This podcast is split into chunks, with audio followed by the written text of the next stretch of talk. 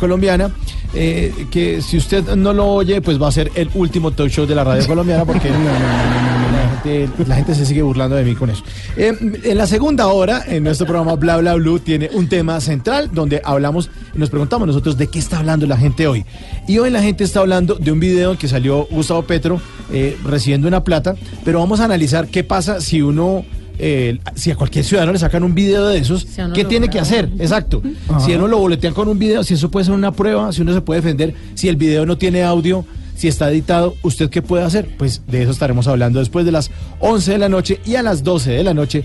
El, es el momento de ustedes, nuestros oyentes, se pueden comunicar eh, con nuestra línea de celular. Es el 316. Ya lo voy a decir aquí, lo tengo anotado. 316-692-5274. Y esa es la voz de Simón Hernández que me acompaña aquí al lado derecho. ¿Qué hubo, Simón? ¿Qué ha habido? ¡Ey! ¿Qué más? Bien, todo en orden. Eh, noche de jueves, ya casi es viernes, eh, con mucha actitud y por supuesto con ganas de empezar a bla bla. Bla, bla. Bueno, usted se le atravesó a la mujer, a la Tata Solarte. Buenísimas noches, aquí estamos contentos, no importa lo que haya pasado hoy en el día. Sí. Aquí empieza lo bueno, tranquilos. Eso. Vea, le está chiflando ya, le está chiflando nuestro público. Sí. Él Otra es el vez. presidente de mi club de fans. ¿Sí? El único. Bueno, entonces estamos ya todos listos. En el control master está el señor Rafa Arcila. En la producción está Dayane Corredor. Mi nombre es Mauricio Quintero. Damas y caballeros, démosle la bienvenida a Yair Santrich. antes de sacarme de tu vida, de buscar otra salida, de acabar con este amor.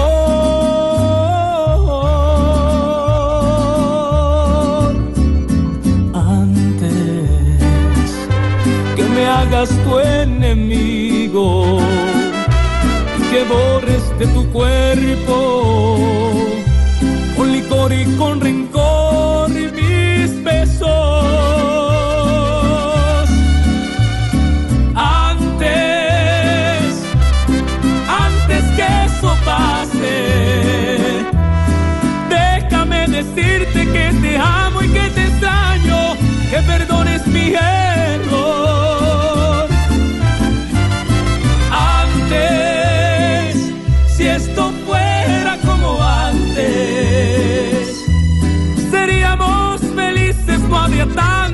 cicatrices en esta relación. Antes, piénsalo antes, que yo quiero amarte una vez más, ay corazón, ay como antes. Antes, que eso pase, decirte que te amo y que te extraño, que perdones mi error. Hola, hola a todos. Que me hagas tu Sí, señores, bienvenido, bienvenido, señor Jair Santrich. Muchísimas gracias por estar aquí en los estudios de Bla Bla Blue. Y nada, este, la voz suya es que es una cosa impresionante. No, muchas gracias. Bueno, primero que todo agradecido, agradecido con Dios, con la vida por tener la oportunidad de estar acompañándolos hoy aquí en ese momento, de poder compartir la música y bueno, feliz y feliz y contento por todo lo que está pasando. Bueno, queremos agradecer en nombre del equipo de producción de Bla Bla Blue porque sabemos que usted hizo un esfuerzo grandísimo por estar aquí esta noche. Muchas no sé gracias. si tenía algún compromiso, tenía de pronto. No, es- imagínese que una persona cumplía años hoy y ahora va a cumplir años mañana. ¿En serio? Bueno, él ha hecho un esfuerzo sobre todo porque quiere estar con ustedes, los oyentes, en esta noche de jueves y la vamos a pasar bueno. Vamos a Sí, hablar de su vida, vamos Así a es. cantar. Así es. eh, y- Hasta dar serenata. Sí, Claro que sí, podemos hacerlo. ¿Así Serenata, de ¿cómo? una? Sí. Ah, no, yo ¿cómo voy a así? aprovechar. Pues si hay Tinder pobre, hay serenatas por radio. Pero entonces, ¿qué? ¿Serenata? ¿En serio? Sí, Se- esa canción es muy linda. Pero usted cómo compromete así a la gente, Tata, por No, favor. Es que pregúntele primero, no. Sí, porque no- a mí me da como pena. ¿Qué dices? Me parece chévere. No me han puesto a dar serenatas en, en, ¿En emisora? en- emisora, no. ¿Esta es la primera vez? Esta es la primera vez. Vamos a hacer. Es más, mira, por acá también los seguidores podemos dar serenata. Ah, Ah. tiene Instagram Live en este momento. Ahí estamos, conectados ¿Cómo, también. cómo es la cuenta suya de Instagram para que lo sigan? Jair Santrich, pueden seguir también y seguir la transmisión aquí con nosotros. Uy, le están mandando una cantidad de corazones. Mensajes, corazón. Es que esta canción es muy bonita, Mauricio. Porque esta canción justamente es como esa última oportunidad que uno, que uno quiere con la pareja. Hay equivocaciones, hay errores, eh, hay metidas de pata, hay traición. Bueno, hay tantas cosas que, aunque uno esté enamorado, pues se cometen esos errorcitos en la relación. Y lo que dice con la canción es, antes de que tomemos la decisión de Antes dejarnos... de que ya se acabe totalmente, sí, es algo súper importante. Yo creo que esa es como la, la, como la prueba de amor definitiva, ¿no? Bueno, hay muchas pruebas de amor, pero yo creo que esta es, es muy crucial cuando, cuando una relación pasa por esa situación. Yo creo que muchas han pasado por esa situación que ya todo se va a acabar. Y bueno, es ahí donde se da uno cuenta si de verdad Sí. es la pareja de uno, no es la pareja de uno. El último cartucho que se quema Sí, en la es, relación. ¿Y así es. ¿A cuántos le ha funcionado? ¿no? Sí. ¿Cuántas Sí. personas a punto de separarse se dan una oportunidad, hacen el desafío de los 40 días? Yo casé, una, yo, casé, yo casé una pareja con esa canción. ¿En serio? Sí, en Manizales estaba en un concierto y, y entonces eh, yo terminando el concierto se acercó la pareja, eso subió a la tarima y así todo, todos emocionados me dijeron gracias, gracias a usted volvimos porque ya habíamos terminado. Ah. Y yo le dediqué la canción y me perdonó y, y después de ah, dos meses, no, como cuatro meses me escribieron que se casaron. Ah, buenísimo. Entonces lindo. también hago ceremonias. Bueno, pero, pero a mí me suena entonces la idea de lo de la serenota. Serenata. Serenota. Sí. Serenata. Me parece una nota lo de la serenata. Sí, porque son varias notas. Pero, pero entonces, ¿cómo organizamos la vaina? A ver qué se les ocurre. Pues nosotros tenemos un WhatsApp, un teléfono. sí. 316-692-5274. Ujú. Los oyentes que en este momento quieran votar ese último cartucho, quemarlo aquí en Bla Bla Blue, nos pueden por un lado dejar una nota de voz ahí en el WhatsApp. Diciendo, hola, mi nombre es Tata, yo le quiero dedicar esta canción a mi esposo Guillermo o a mi novio Guillermo porque realmente siento que con esto podemos salvar la relación. Puede ser una forma. Sí. La otra es llamando y dejándonos el mensaje y lo copiamos o a través de redes sociales con el numeral bla bla blue en Twitter o en Instagram y vamos a estar leyendo entonces al final de esta entrevista la serenata con antes la canción para decir no no no no no que no se acabe démonos la última oportunidad O sea, con el numeral bla bla bla, uno escribe. Ahí los buscamos. Me llamo fulanito de tal. eh, quisiera que le diéramos una serenata a fulanita de tal. Sí. eh, y chévere que le dediquemos esta canción. ¿Usted le me diría a dedicar cualquier canción? Claro, también, la que quieran. Pero si sale un reggaetón, ¿qué hacemos? Lo Mm, versionamos, lo versionamos. Sí, le hacemos miramos. un remix, un remix popular también. Sí, Sí, le hacemos un remix. Bueno, usted- pues yo no sé, usted se comprometió al aire, tiene que cumplir. Listo, aquí vamos a cumplir. Entonces, llamen, llamen, llamen y, y si quieren dedicar una canción a esa persona especial, ya estoy comprometido. Sí, ya, usted Ya estoy metido en el Usted se metió, ya- ya no usted, puedo salir. usted se sale, sí, señor. Repetimos entonces el número 316 692 5274 para que ustedes manden o un mensaje de texto también puede funcionar ahí o llamen o WhatsApp o sí, Mensajito. tienen mensajito por WhatsApp ahí en el 316 692 5274 Mira, yo quiero que Jair Santrich me cante esta canción porque le fascina a mi esposa Sí. o le fascina a mi mamá también. Claro. Sí, no falta, no falta el Simón Hernández que todos con la mamita. todos con la mamita. ¿Qué imagen están dejando de mí al aire? No, no, ninguna. de mamito solamente Sí, de mamito, de mamito. ¿Qué le están escribiendo Jair ahí en, en su No, Instagram aquí Live? están, que van a participar también. ¿Sí? va. Aprovechen, aquí a los seguidores estamos acá. Estamos en promoción, bella. estamos en, en, en Aprovechen que estamos regalados hoy. Black Friday, pero un jueves. Sí. Entonces, a ese número que ya coloqué ahí, a los seguidores les digo que llamen, llamen ya. Listo. 316-692-5274. Y aquí ya hay gente también por ahí pidiendo canciones con Sí. el numeral bla bla blue en nuestra cuenta de Twitter que es arroba blue radio como ahora. Bueno, a reventar entonces ese Twitter. Oiga, parecemos un televentas. Sí. 316 692 y al final 52 decimos oh antes de escuchar esa canción mi vida era un desastre Y yo puedo decir, pero en puertorriqueño, pero espere, aún hay más. Como todos los televentas. Bueno, estamos muy contentos de verdad, Jair, porque usted Gracias, es un ser humano increíble. Usted es una gracias. persona que ha impactado a la audiencia del canal Caracol en, en a otro nivel.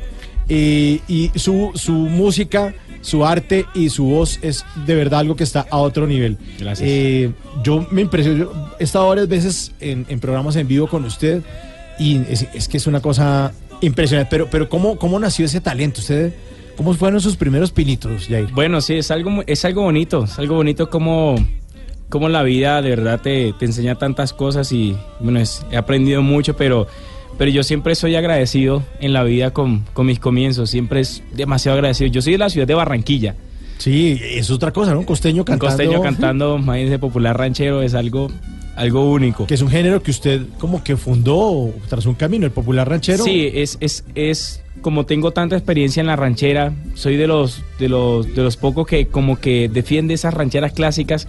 Entonces lo que hice fue innovar. Innovar y traer un nuevo sonido ahorita a, a la, a la nueva juventud, a, la- a- a los nuevos oyentes que están pidiendo algo diferente. Y bueno, yo creo que se logró un sonido increíble. Increíble, sí, señor. Pero usted creció en Barranquilla. Sí, en Barranquilla. ¿Y- Allá, y de dónde- o sea, ¿quién le ponía en el radio esta música como para que usted se fuera enamorando de la ranchera? Si yo no le digo la culpable, sino le digo la persona mucho más increíble en mi vida que, que fue la que hizo eso, fue mi abuela. Porque mi abuela, cuando me dejaban con ella, me colocaba rancheras de Antonio Aguilar, de Vicente Fernández, a los dos años, tres años. Y entonces, pues, sin querer queriendo, yo de pronto, digamos, ya más grandecito, cu- cuando, mi hermano empezó, mi hermano empezó a cantar primero, cantaba canciones de Luis Miguel. ¿Cuántos son? ¿Cuántos hermanos son? Eh, cuatro en total. ¿Y usted en qué posición está?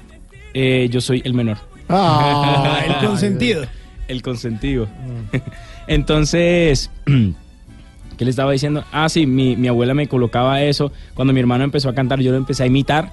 Y vamos a ver que, que ahí en esas imitadas, pues, mi mamá dijo, mi, eh, mi hijo, el, el niño canta. sí, el niño canta, sí, el niño canta. Y mi papá no le creía. Cuando, como que ¿Qué me... que decía? Che, No, mi hija, acá canta el niño. Entonces- anda cacara. ¿eh?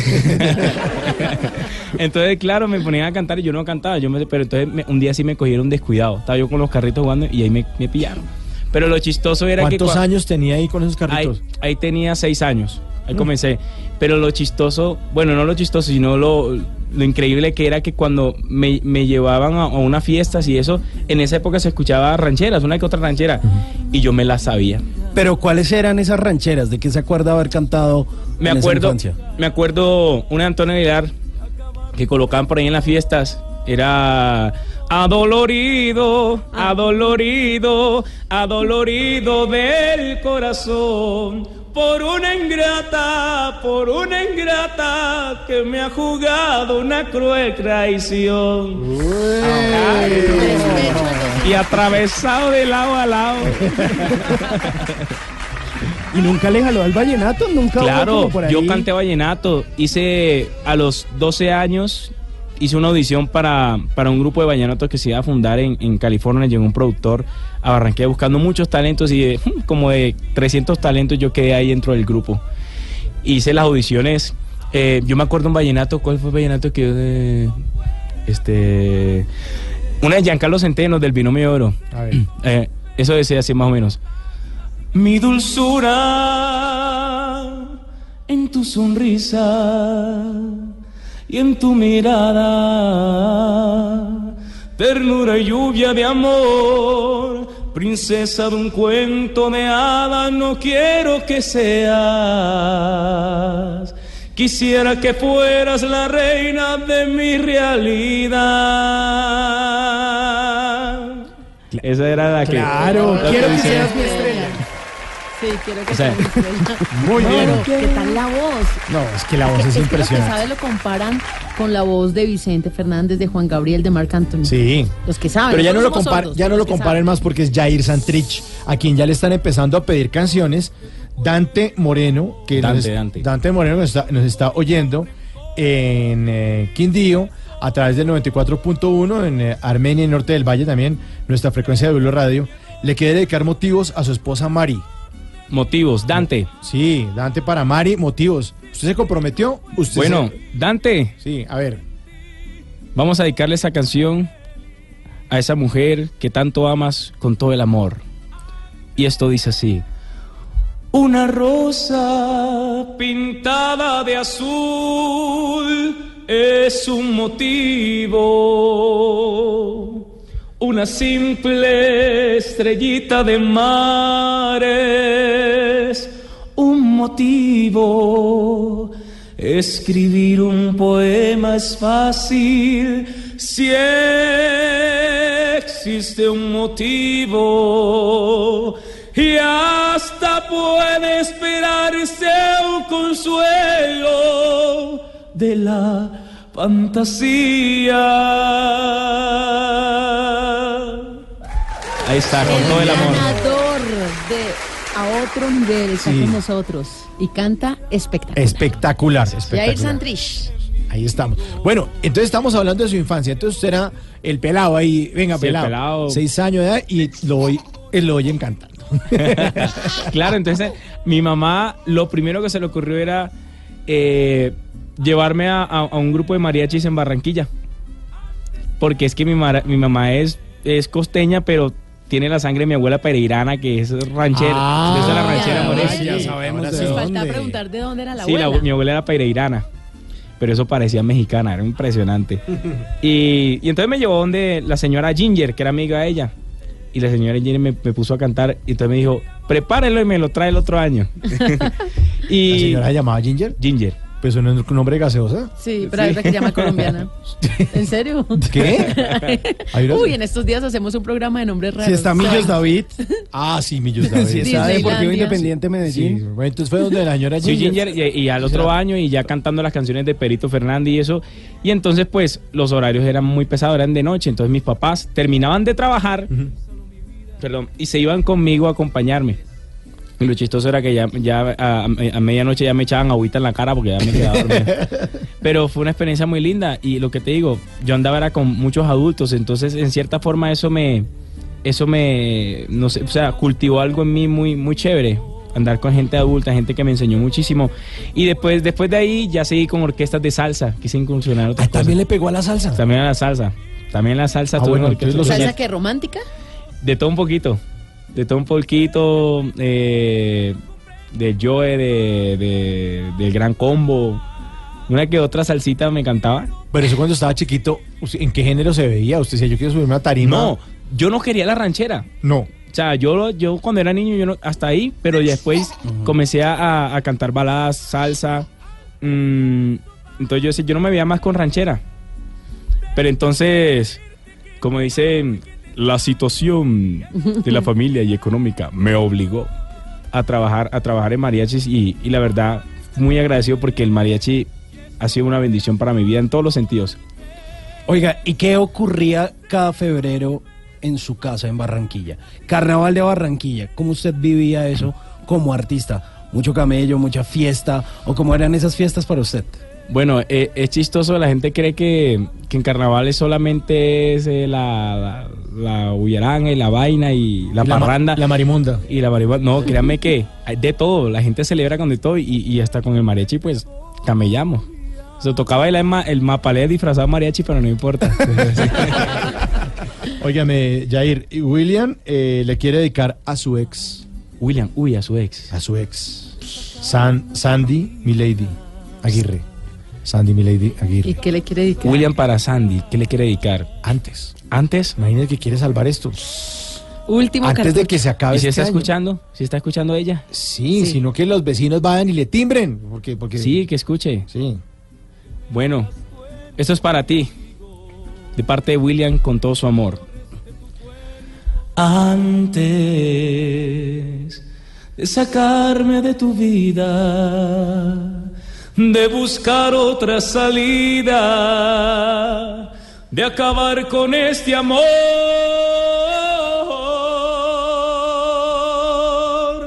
Antes que me hagas tu enemigo y que borres de tu cuerpo con licor y con rencor y mis besos. Antes, pase. Déjame decirte que te amo y que te extraño, que perdones mi error. Antes, Si esto fuera como antes, seríamos felices, no había tantas cicatrices en esta relación. Antes, piénsalo antes, que yo quiero amarte una vez más, ay corazón. Mujer William te quiere amar, ay como antes. Sandy tiene que perdonarle. Sí, por favor. Eh, Sí, si no se arreglan con esto ya. si no, No, no, bonito. no hay nada más que no, hacer. que Ahí. hacerse una cirugía, alguna vaina operación. bueno, eh, continu- no nos van a dejar con la entrevista avanzar porque la gente está con el numeral bla bla blue y en nuestra línea al 316-692-5274 pidiendo muchísimas canciones. Pero entonces estamos hablando de que en Barranquilla la cosa no era tan marimonda y también existía también en la época de carnaval el momento para el mariachi. Sí, así es. Sí, la gente disfrutaba en todos los momentos. Y en esa época pasaba algo muy chévere. El, el- el mariachi era muy apetecido porque en esa época estaban los grandes, en, en el noventa y pico Vicente, estaban vigentes, entonces era muy fuerte el género. Pero entonces ahí yo me entré a, a- a- a la música de, de- de orquestas y eso y ya cogí otro, ri- otro ritmo, otra, otra cosa, cantaba otras cosas y ya dejé a un lado el, el, el mariachi, por decirlo así. Pero, ¿Cuántos años tenía? Ahí tenía ya 13 años. Pero está- Pero Estaba este muy igual es niño, chiquito. pero sí, niño, ¿ah? Sí, sí, pero, pero lo que digo es que yo no, yo no he parado desde niño porque es- yo prácticamente era, era muy... ya, ya no más ese niño. No, es que ya, ya- No, ya, busca un niño de 13. Ya, un niño de 13. Le está cambiando la voz ahí. Entonces... un niño ya de 13 ya es. Ah, Entonces, eh, bueno, comenzaron a, a- a cambiar las cosas en, en- en ese momento, pero pasa el tiempo y viajo a la ciudad de Bogotá. Viajo a la ciudad de la Bo- a Bogotá y, y bueno, no tenía más nada que hacer, así que me dediqué, me dediqué a, a buscar trabajo al siguiente día. Cuando llegué aquí, al siguiente día estaba tocando puertas en los mareches de acá de Bogotá. Y pasaba esto. Buenas tardes, ¿cómo están? Un costeño. Sí, y me decían, ¿usted es costeño? Y me- no, ella se cantaba vallenato, entonces no, no, no me recibían en los en grupos de Oiga, mariachi. los estereotipos, ¿no? Sí. Uno siempre tiene esos prejuicios que anulan la gente. ¿Cuántas veces uno a diario está anulando a alguien que porque es costeño, imagínese, semejante talento? O sea, Sí, muy cierto. muy cierto. Es muy cierto. Entonces, un grupo sí me recibió y, y el grupo tenía un cantante y me recibieron y me hicieron la audición ahí, estando el cantante y todo. Y bueno, yo me fui y yo, yo como que aburro, ¿no? Yo me voy a poner a hacer otra cosa porque no me quieren recibir acá en los grupos cuando de pronto me llaman un sábado y de una 16, ¿qué? 20 serenatas No. ¿El mismo el, día? el sábado. ¿Cómo Y, lo, y, lo, y lo, lo, lo, lo tenaz era que yo no tenía traje para clima frío, o sea, era traje de tierra caliente. Entonces, ¿qué me tocó hacer? Me tocó colocarme debajo del, del, del traje de tierra caliente un jean y un buzo. para poder trabajar, pero no, pero es- son cosas que nunca voy a olvidar y cosas que de verdad me han formado en la vida y me parece que uno siempre tiene que recordar eso con mucho amor. Y esa, esa fue la- el- los primeros trabajos que yo hice acá en Bogotá y de ahí para adelante ¿Y cómo llega entonces al reality? bueno, eso es una, eso es una historia bastante, bastante, de verdad, yo digo, yo les decía sí, eso estaba más que escrito, eso era impresionante. Resumo así, estaba, estaba yo en mi casa viendo el Instagram cuando, cuando de pronto vi que estaban haciendo el lanzamiento de la calle. ¿sí? Ok. La manda la, la manda más, La manda más. hermanita. Estaban haciendo el, el- el- el lanzamiento de la calle y yo me fui para allá, precisamente para, para mostrarme, para conocer a alguien que de pronto pudiera ver mi talento, que me conocieran. Y yo fui allá y era entrada VIP. Y yo ahora, ¿cómo entro yo ahora? ¿Cómo hago? Entonces, eh, llamé a una persona que estaba allá, supe que estaba allá y nada, pasó una eh, pasó media hora, una hora y yo ya fuera, fuera dando frío. Cuando yo dije, no, yo me voy. Cuando ya me iba a ir, llegó un borrachito saliendo. ¿Cómo así? Y el borrachito tenía la manilla VIP. Y entonces yo así como que, ¿qué hago? Señor, tiene la manilla VIP, ¿será que se la pide? Y yo dije, no, me da pena. Y entonces yo dentro de mí, no, pídese. Y se la pedí. Y el señor, sí, tómela. Y la rompió. Ah, Entonces yo, ay, ¿qué ya no le serví. Entonces yo, no señor, tengo que entrar ahí como sea. O sea, fue tanta la insistencia que con un chicle lo pegué por debajo y la mostré y entré. Y cuando entré ya, bueno, estaba la farándula, ahí me recibió la gente. y ¿Qué- tal. ¿Quién estaba de la farándula? Jorge Alfredo fue el primerito que me re- me recibió porque él ya me distinguía y ahí comenzamos a hablar, me presentó. Pero estaban todos, todos los Pipe Bueno, Alzate, Paola Jara, Jason Jiménez, todos los de la música popular, eh, entre, entre otra gente también había actrices y actores. Y bueno, lo resumo, después de ese evento fuimos al cumpleaños de Paola Jara a un lugar acá en Bogotá. Todos, yo me metí ahí para conocer la gente. Usted dijo, yo tengo manilla. ¿Tiene manilla? Sí. Yo tengo Pa- manilla y pa' sea dentro. y me metí. Y cuando llegué allá al lugar, este, comenzaron a cantar todos los de música popular. Y yo así, yo mirándolos desde lejos en una silla, yo como... Y con ay, ganas de claro, y Oye, decía, yo quiero cantar, yo qué hago. Entonces, ¿Quién mira, cantaba? ¿Quién cantaba? ¿Pipe Bueno? No, Eh, todos, todos, Paola Jara, todos. Y yo me quise acercar a, a- a- cantar ahí y me le acercaba al DJ porque quería que estaban soltando las pistas, pero el DJ no me dejaba, claro, como estaban los artistas, el artista Claro. reconoció, no me dejaba. Y, y bueno, logré, lo, logré convencer y comencé a cantar y ellos ya, está, no está, ya no estaban cantando y comencé a cantar. Cuando comencé a cantar ellos dijeron, uy, este man de dónde salió. Porque de ahí se vinieron todos, Paola cantó conmigo, eso fue la locura. Y ahí se me acercó un, un muchacho que decía, que decía, oye, tú cantas muy lindo, ¿no te gustaría participar en un reality? ¿Cuál reality? Sí, un reality del canal Caracol, se llama Otro Nivel. Y yo dije, no. O sea, gracias al borrachito usted entró, logró yo- eso. ¿Y por qué dijo no? Dije no, porque es que yo había participado en La Voz Colombia 2013 y había llegado semifinalista y entonces uno queda como que como que tocado, como que uno dice- como que uno no cree en eso, que no eso no eso ya no se puede, eso es imposible, uno.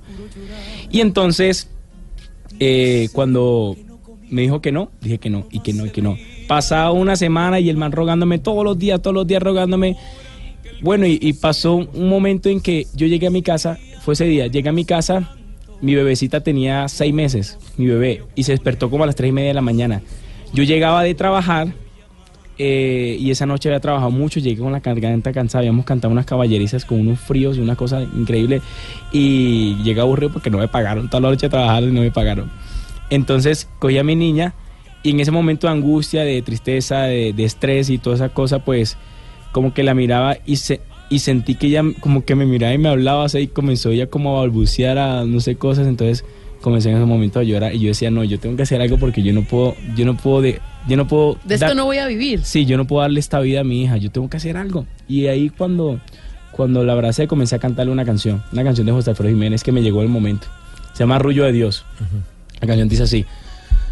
Esta casa la compro sin fortuna. Esta casa la compro con amor. Pa' que juegue mi niña con la luna. Pa' que juegue mi niña con el sol.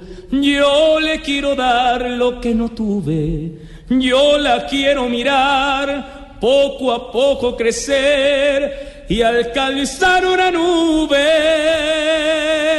Y ahí fue la revelación. Yo decía, yo tengo que hacer lo imposible para darle una mejor vida a mi hija, para que ella se sienta orgullosa de su papito, para darle una casa, darle un hogar.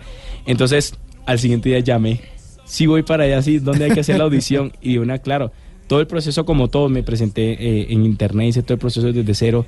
Y vea, la motivación fue mi hija y... Y ganó. Y gané. Ganó Sí. a otro nivel con jurados. Sí. Con Entonces le, agra- besos le agradezco al borrachito por haberme dado la manilla. ¿Con cuál fue la canción que ganó? Eh, la malagueña. Y es increíble porque es, es una canción que nunca había cantado en mi vida y pues por casualidad también me, me, me, me tocó cantarla en el concurso y la canté. Y eso fue, eso fue espectacular. Colombia quedó, quedó, Sí, no, quedamos- quedó enamorado, o sea, fue algo increíble. ¿Cómo era la malagueña? Qué bonitos ojos tienes debajo de esas dos cejas, debajo de esas dos cejas. Qué bonitos ojos tienes. Ay, malagueña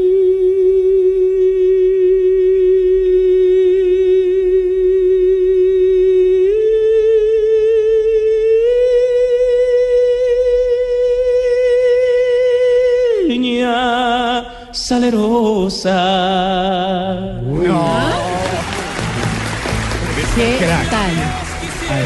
Estamos con Jair Santrich en Bla Bla Blue en vivo 1035 en Blue Radio. decirte, niña hermosa,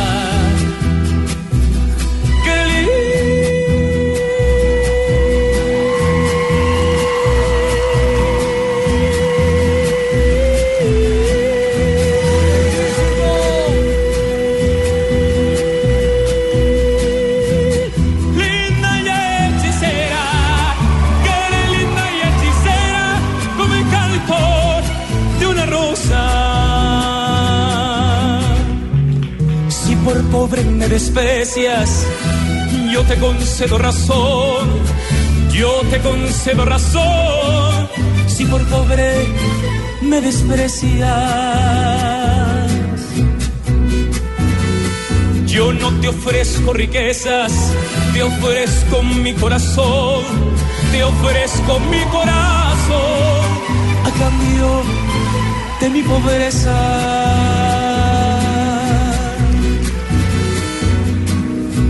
Niña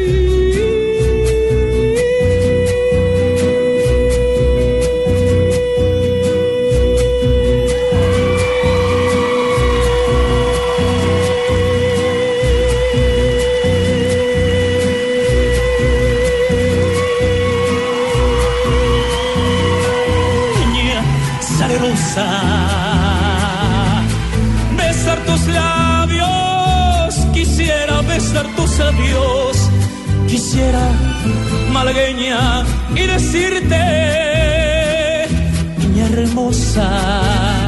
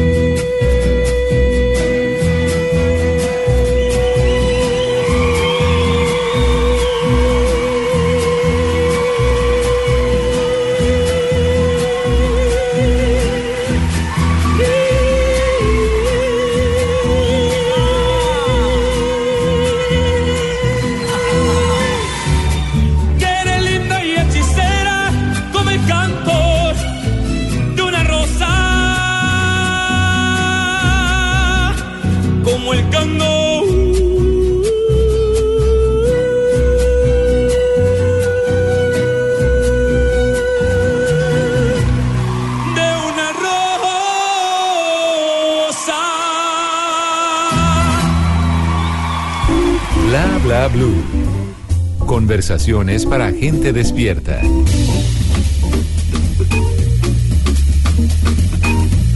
Diez de la noche, 37 minutos. Estamos con Jair Santrich, que parece que tuviera cuatro pulmones. No, qué cosa tan impresionante. Tremendo, ¿no? Pues mire, eh, Jair, le voy a preguntar una cosa. ¿Usted ha usado alguna vez Tinder? Tinder. Tinder, Sí. la aplicación, sí. ¿Cómo, Uy, cuándo, dónde? Hace. uh, Pero hace... ¡uh! Hace mucho. bueno, pero entiende eh, cómo eso, funciona. Eso, eso cuando, cuando salen, eh, salían en Facebook toda esa y uno decía, ¿qué es esto? Pues conocer mujeres. Bueno, está Ah, bien. bueno, está bien. Pues mire, aquí en Bla Bla Blue tenemos una sección que se llama El Tinderazo.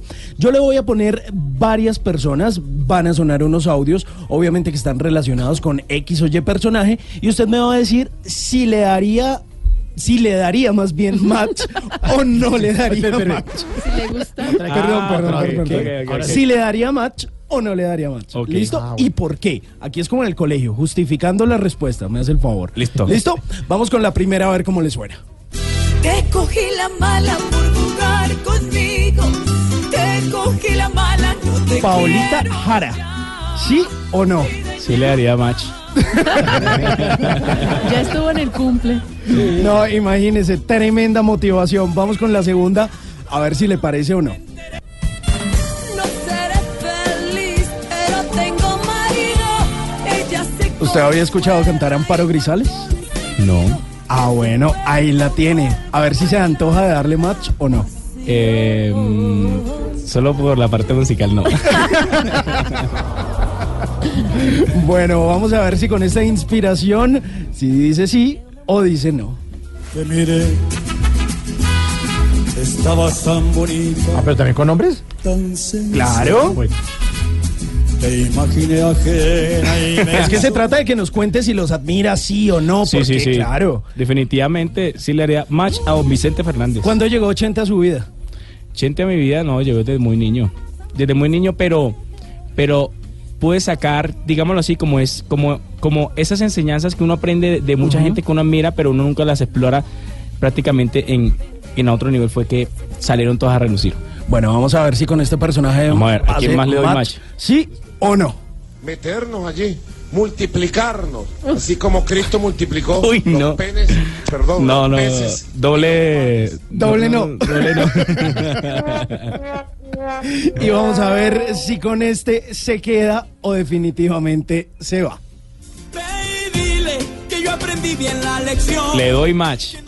El maestro Silvestre Dangond. Silvestre Dangond. Silvestre Dangond tiene algo increíble. Y es que, además de ser un gran cantante, y que es talento puro, es impresionante.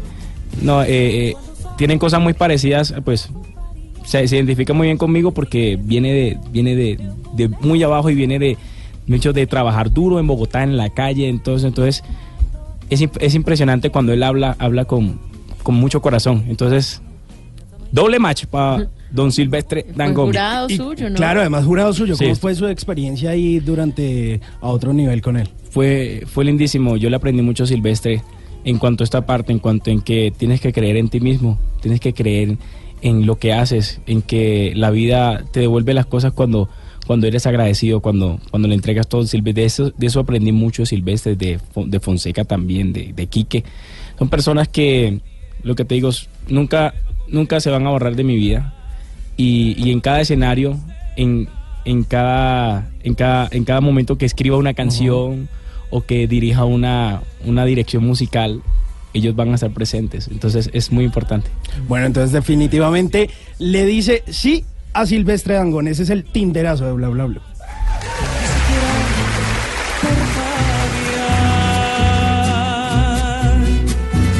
Malagueña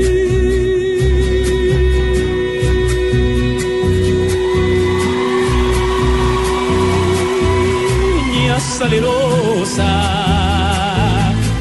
besar tus labios quisiera, besar tus labios quisiera, malagueña salerosa. Bla bla blue. Conversaciones para gente despierta. Amigos, Baby, holding me familia, Sube la algo para compartir. Déjame robarte un beso. Lo único que falta es la música. Viernes y sábados en la noche, Blue Radio pone el ritmo para disfrutar del fin de semana con la mejor música. Blue Música, fin de semana. Viernes y sábado por Blue Radio y bluradio.com. La nueva alternativa. Bla bla blue. Conversaciones para gente despierta. Continuamos en vivo en Bla Bla Blue. Son las 10 de la noche y 43 minutos. Que eran 43, que cambiara. Con Jair Santrich hablando de su vida y de su paso por la música. Bueno, vamos a hablar de una situación que usted le pasó por allá en, ¿en dónde fue Tata? Que En- Canadá. contando hace un ratico. Uy. Porque no toda la vida es color de rosa. No, Y o sea- menos para un artista, ¿no? Porque Sí. cuando, pues, cuando estaban arrancando, porque pues no tenía y ya luego ahora se volvió famoso, ganó el reality, todo el mundo lo quiere, lo admira, pero llegó a otro país y ¿qué fue lo que pasó? Bueno, lo que pasó en Canadá fue, fue algo muy curioso. Yo fui a Canadá y allá me estaba esperando una persona. Cuando yo llegué a Canadá, el celular, ¿Hace cuánto pasó eso? eso fue en abril, en abril 13. De este año. Eh, sí, Hace llegué, a- nada. llegué- llegué a- sí, llegué a Canadá y rarísimo, el celular no, no funcionaba. O sea, se, se bloqueó. murió? No sé, rarísimo, no funcionaba ni datos ni... de- Y, y bueno, listo, está bien. Seguí normal, me bajé el avión, hice todos los, los, los papeles y todo, los organicé. Cuando llegué a migración, me atendió un hindú, bien grandote, así. Entonces hablaba como entre hindú e inglés, una vaina así. Como que- Apu. Sí, como Apu. como, como Apu, pero, pero, pero no grave. So, de todo eso que me dijo, solo le entendí two days. Y yo, Two Sí. days, usted, Usted le sacó la billetera. sí, sí, sacó- sí, sí utilizo eso, sí. sí, sí, sí. Sí sí. me protejo. Sí, sí. Entonces, eh, me, yo le dije thank you. Ya. Y me, y me, me, me hizo así la hoja y yo, Pero thank usted no sabe qué le dijeron, pero usted dijo thank you. you, thank you, yo, thank you. Cuando me, para allá, para el salón, y yo, Ay, ¿cómo el así? cuartico. Y cuando comenzó a llegar allá, y yo volteo así, eso así lleno de chinos, de africanos, de, pero no había ningún latino, güey, pucha. Y yo era, mire, tú eso. Y entonces, claro, yo ya me comencé a, a dar pánico. Digo, ¿qué pasó aquí? Porque me metieron acá y eso. Y ahí dos, dos horas ahí en esa fila. Angustiado, no sabía ni qué hacer. No sé si decirle a alguien que me prestara el celular o algo para, para eso. Nada, cuando de pronto me llama un, un man por allá, uno grandote así todo, y me dice, Sir, y me, que me acercara por allá. Bueno, no le entendía lo que decía, man. Usted es como los colombianos que dicen yo no hablo inglés, pero lo entiendo. Y entonces, bueno, me metieron en un salón allá y, y el man y una, y una, y una oficial, pregúnteme cosas, pero yo no entiendo, yo, no- yo decía, no entiendo, no entiendo, ¿qué quieren? No entiendo, no entiendo, no entiendo. Y ahí me tuvieron una hora más. Y yo ya estaba pálido, yo ya sudaba, yo fue pucha. Entonces yo, yo ya, ya en, en- en la, en, la, en la cosa, yo decía en mi mente, fue pucha, ¿será que me están confundiendo con el, con el guerrillero Santrich? Ay, caramba. Claro, como yo soy apellido Santrich, pero, o sea, y preciso en esos días lo habían cogido, entonces yo decía, ¿será Uy, que...? claro. Uy, no. El titular en todos los periódicos. Sí, entonces yo decía, ¿qué pasa acá? Porque eso... Pero no, no era, no era nada, era, era algo rutinario. Era algo rutinario porque ya... que es rutinario que lo metan en un cuarto una hora. Pero, pero rutinario, pues lo- según lo que me dijo el... el, el, El oficial. el- el oficial, cuando, cuando- porque ahí ya después me llamaron una, una señora que, que hablaba, Español. sí, que es, que- sí que era algo rutinario, así me, es algo rutinario, así me dijo. Entonces yo, ¿Y usted qué iba a Canadá entonces? no, ¿Y yo iba, a cantar yo, sí, yo iba a un concierto, una presentación en ¿Y Canadá. ahí estaba solo? Sí. ¿Iba sin nadie en el no, vuelo? es que estaba con la persona y algo pasó con el celular y no funcionó. Entonces, pues, ya como pude, una hindú me prestó el celular y ahí sí grabé el número y comencé a, a ya comunicarme con las personas y, y ya pues... Pero lo, lo chévere es que no me dejaron salir. Me tuvieron ahí otra media hora más. Y yo ya, que ya tenía como cuatro horas. Le decían que cante. Y lo chévere es que cuando ya me pasan con la- una morenita que estaba ahí y yo le decía, yo no hablo inglés, y ella me dice, no hablo español. Y entonces yo, eh, I'm, I'm a singer, le mostraba el violín, le mostraba fotos de- del concurso y todo eso, y, y me hacía, "Ujú", y seguía con el computador. Another level, another level, otro nivel. Y entonces eh, no tuve de otra y comencé a cantarle. ¿En ¿Ah, le serio? cantó? Sí, ahí, qué bonitos ojos tienes debajo de... Y la gente me mira y se apenas se reía la morenita. Entonces ya me dejó pasar. Y ya, ah, sí, ahí sí me creyó. Se cantó y encantó. Y me dejó pasar y ya. Pasó todo el susto, pasó toda la cosa y... ¿Cuál es la moraleja? Aprendan inglés. Bueno, eh, hablemos más de su vida. Claro. Usted está con- contándonos hace un ratico que su hija y todo eso, y usted que se casó, eh, que, ¿cómo, va, ¿cómo va ese corazoncito? Porque por ahí nos enteramos de un... Una pedida de mano. de una Sí, esa pedida de mano fue viral. ¿Cómo fue esa vaina? Sí, Fue- hace fue- como dos meses. Fue muy bonita, fue muy bonita porque yo con, con Aleja, bueno, hace tres años que tenemos esta relación, cosas de la vida, yo cantaba, en, fui a cantar por reemplazo a un lugar de mariachis acá en Bogotá, hace tres años, sí, reemplazo, yo no trabajaba ahí, pero fue reemplazo y preciso ese día fue ella. La Se tenían que conocer. Se tenían que, que conocer, entonces ¿Y ella quién estaba reemplazando? ¿Una prima por ahí? a una prima, creo. Entonces, pues, se dio todo, se dio todo y, y, bueno, ha sido, ha sido hermoso. Samara llegó a nuestras vidas y, y yo dije que, que esto, que esto tiene, tiene mucho que ver, ellas tienen mucho que ver en, en- en todo esto que ha pasado, en estas bendiciones y este cambio de vida ha pasado mucho por ellas, entonces, porque todo lo hice por ellas. Entonces, pues, decidí pedirle la mano el día del cumpleaños de ella, el 25. ¿El de 25 de septiembre, de Ah, septiembre. De este año, hace nada. Sí, ahori- ahorita. Le pedí la mano. Usted hizo dos en uno. Regalo de Claro. cumpleaños y tome. Y, y pedida de mano. Y amor y amistad. Oiga, pero ¿cómo fue esa pedida de mano? Hay mucha gente que no sabe. Cuéntenos ahí el detalle. ¿Cómo lo No, fue muy chévere, fue muy chévere porque eh, mi suegra me acompañó el día anterior a buscar la argolla Ah, y, cómplice con todo. Samara, mi hija, sabía, y ella, Santica, no sé, ella no se imaginaba eso. Y entonces cuando fuimos eh, a un restaurante muy lindo acá, a Rizazón, y ahí estuvimos con, con, con Luis, con Javier, grandes amigos, y no se lo esperaba nadie, entonces eh, yo hablé con, el, con uno de los, de los meseros y metimos la argolla en la, en la, en la copa. Y seguíamos hablando normal en la reunión. Yo tenía un discurso que, mejor dicho, nunca había tenido un discurso tan hermoso en mi vida para decírselo. Y de repente ella gritó, ¡ay! Y yo, ¿qué pasó? ¿Y qué es esto? Y, y- y mos- y mostró así la copa. Y yo, ¡ay! Se dio cuenta. Claro, me cogió azul. No me, no, no me dio tiempo ni de sacar el papel del discurso, nada. Pero, Y Pero- todo esto está grabado. sí, eso está en redes sociales. Ajá. ¿Cómo le puedo buscar uno ahí? Jair Santrich. Jair Está- Santrich, está en la pedita Sí, ahí en mi cuenta de Instagram En está. Ah, en Instagram está, ok. ¿Y, y, y pero ella alcanzó a tomar algo de la copa o no? claro, yo era como, ¿será que se toma la, se toma la, la- Se, se pasó el anillo. se pasa el anillo o algo porque tomaba así, estaba como ansiosa, no sé. Y, y bueno, ahí me di cuenta que era un sueño, era un sueño para ella ca- eh, que alguien le pidiera matrimonio, formalizar su hogar. Es, es algo que ella, que ella soñaba. Eso lloró, Que todas las mujeres. Y que todas las mujeres.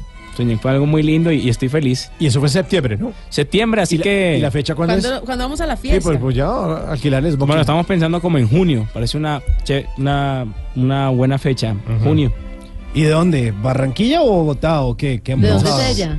Ella es de acá de Bogotá. Cachaquita. El costeño y la cachaca de... Le, va a tocar hacer dos ceremonias. Sí. Ay, hombre, no le digas a la gente, hombre, que lo está oyendo. Ya con una vez un Sí, encarte de todo lo que implica. Uy, eso es un billete. Ahorre, ¿no? Además. Sí, señor. Eso Vamos vamos que vamos a ir nosotros también. Entonces, de una vez por lo, por lo menos la orquesta y la serenata me, me sale gratis. Sí, Sí, claro. está. Esa ya está. Bueno, y hablando de serenatas gratis, eh, William de Tuluá Valle eh, pide la canción para Mariane- Marianela Estancio Grajales. William de Tuluá Valle para Marianela Estancio Grajales. Para Marinela. Te amaré toda la vida. le dice. Bueno, para ti, Marilena, de William, con todo su amor. Te amaré toda la vida, todos los años, los meses y los días, todas las horas y todos los instantes, mientras pueda latir mi corazón, tendrás las flores de mi amor en primavera y en el verano aumentará el calor con mi pasión. Y en el otoño cuando las hojas caigan tendrá tu vida una nueva ilusión y en el invierno tendrás el fuego de mi corazón te amaré toda la vida No, no, no, no, Desde Florida Valle nos dice Oliver que está chéverísimo el programa. Ah, qué bueno, abrazo, Gracias, gracias. para la gente en el Valle del Cauca. Bueno, vamos a, a tener aquí otro juego. Es que este señor es el de las aplicaciones. Sí, este es el, el duro, El de, es El de los jueguitos, el el, de los jueguitos. el del aplica- el aplicado de las aplicaciones. Ahí está don Simón Bueno, Hernández. póngale cuidado, Jair. Eh, hay una aplicación que se llama Chazam.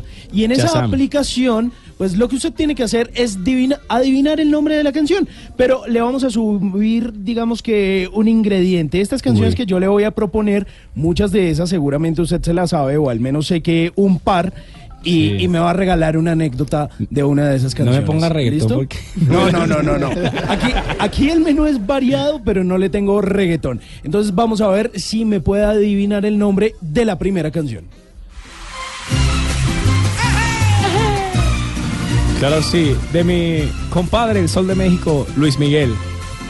¿Y se llama cómo? La Viquira. ¡Ah, esa vaina!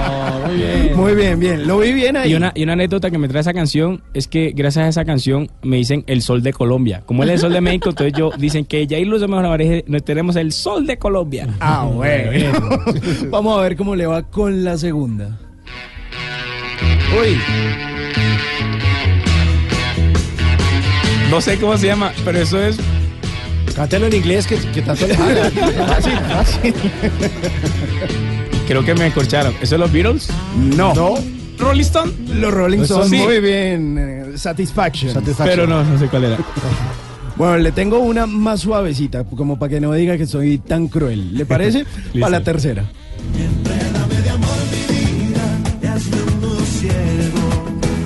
De mi jurado preferido, Fonseca, Enrédame. Ah, bueno, muy bien.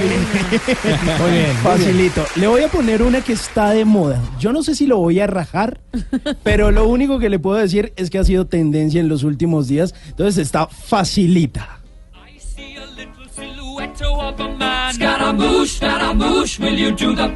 Sí, señor. Sí, señor. Ahí se me olvida. Bohemian Rhapsody de Queen. Queen. Eso. Yo, yo iba a decir Freddie Mercury. Sí, no, también, también se le vale. Le doy doble punto por el eso. vocalista, el vocalista de Queen. sí, señor. Y vamos con la última. Ah, ¿Tiene más? Ah, pero por listo. favor. Pero esta, si la adivina, tiene que cantarla. Listo. Ahí, ahí le tengo la pista completa. ¿Listo? Listo. Va pa' esa.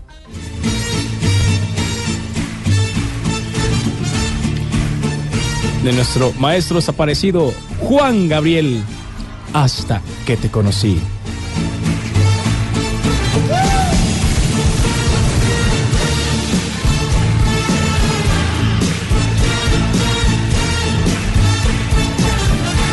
Se la canta a capela. Dice, hasta que te conocí, vi la vida con dolor. No te miento, fui feliz, aunque con muy poco amor. Y muy tarde comprendí que no te debía amar, porque ahora pienso en ti más que ayer, mucho más. No, qué bueno. Qué. Si se estaba quedando dormido, ya, Ya se se despertó despertó. con esta serenata. Bla bla blue, conversaciones para gente despierta. Desde Barranquilla, DCB Junior le quiere dedicar a Delfina Celos de Vicente Fernández, allá para su paisano en Barranquilla. Compadre, no sea tan celoso. Pero ahí se la dedicamos. Bueno. Te miré, estabas tan bonita, tan sensual. Te imaginé ajena y me hizo mal. Ay, ay, amor.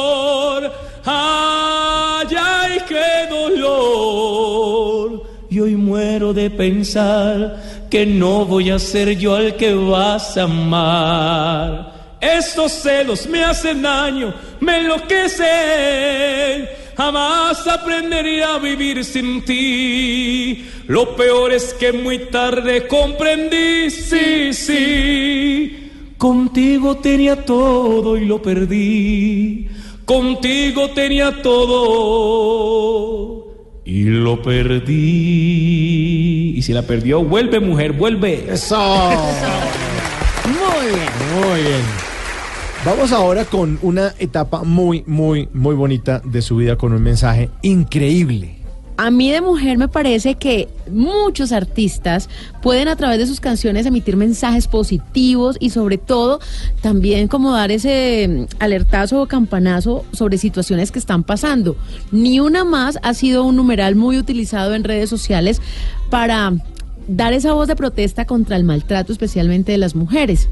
Y justamente su más reciente éxito, que está fresquito, es que esto salió ayer y lo traemos aquí de una a bla bla blue, es el resumen de todo esto que está pasando. Así mismo se llama la canción, ni una más. Ni una más. ¿Qué lo motivó a usted a escribirla, a cantarla? Ciertamente me motivó el dolor, el dolor de las mujeres, eh, el dolor, el sufrimiento de muchas familias, porque no solo las mujeres, sino las niñas, todo lo que está sucediendo.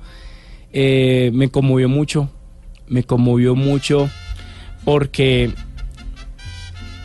porque una amiga, una amiga mía, eh, ella pasó por esa situación.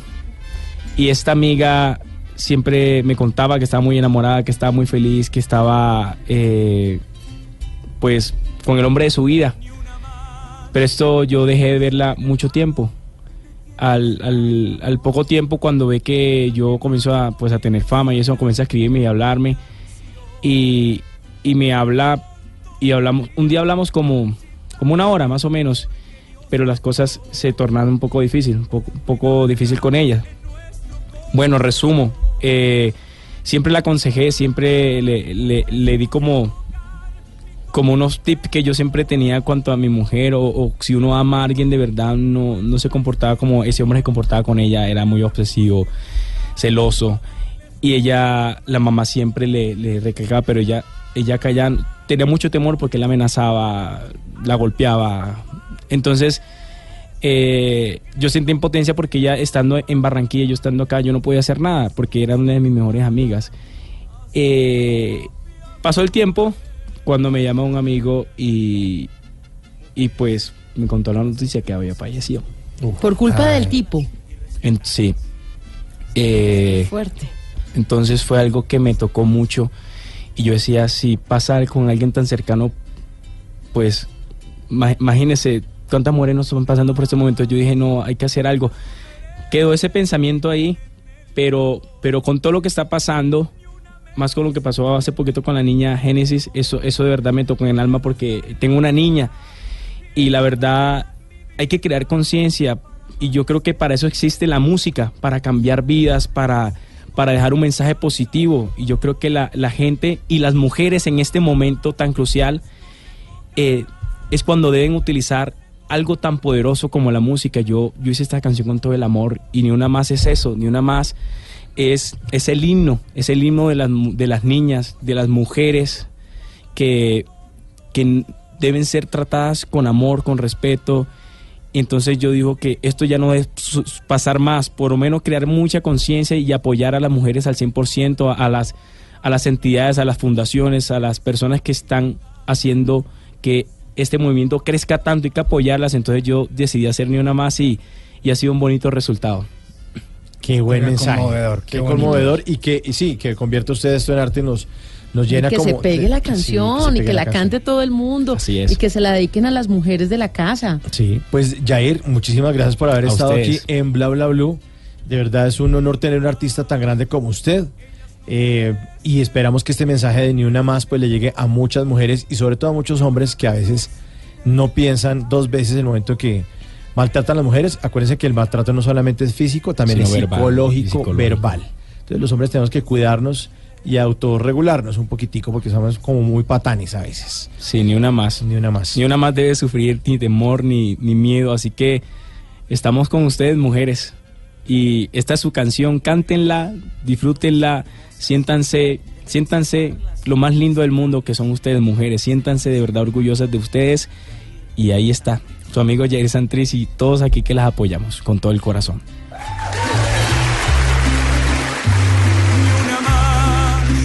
Ellas no merecen vivir en el temor. Ni una menos debe faltarle amor.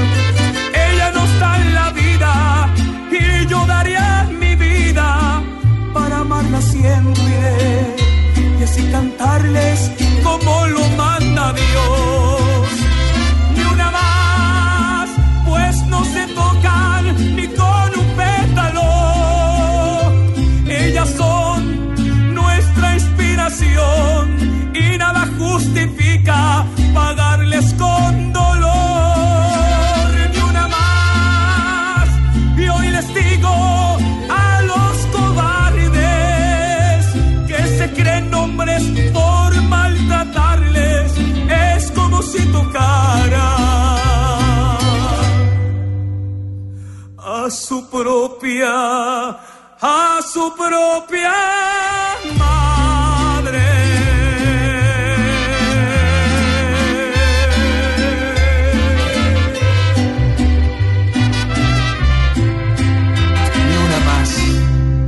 requiere para una buena conversación?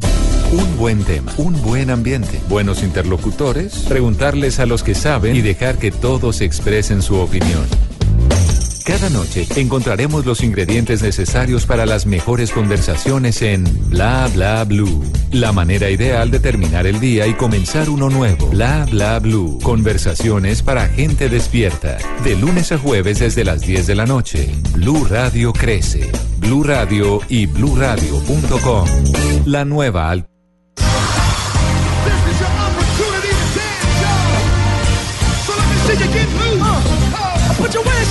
Put your hands together. Put your hands together. Oh, baby. I got like this. Say, give me your, give me your, give me your attention, baby. Said I gotta tell you a little something about yourself. You're one of my brothers, so you were sexy, baby. But you walk around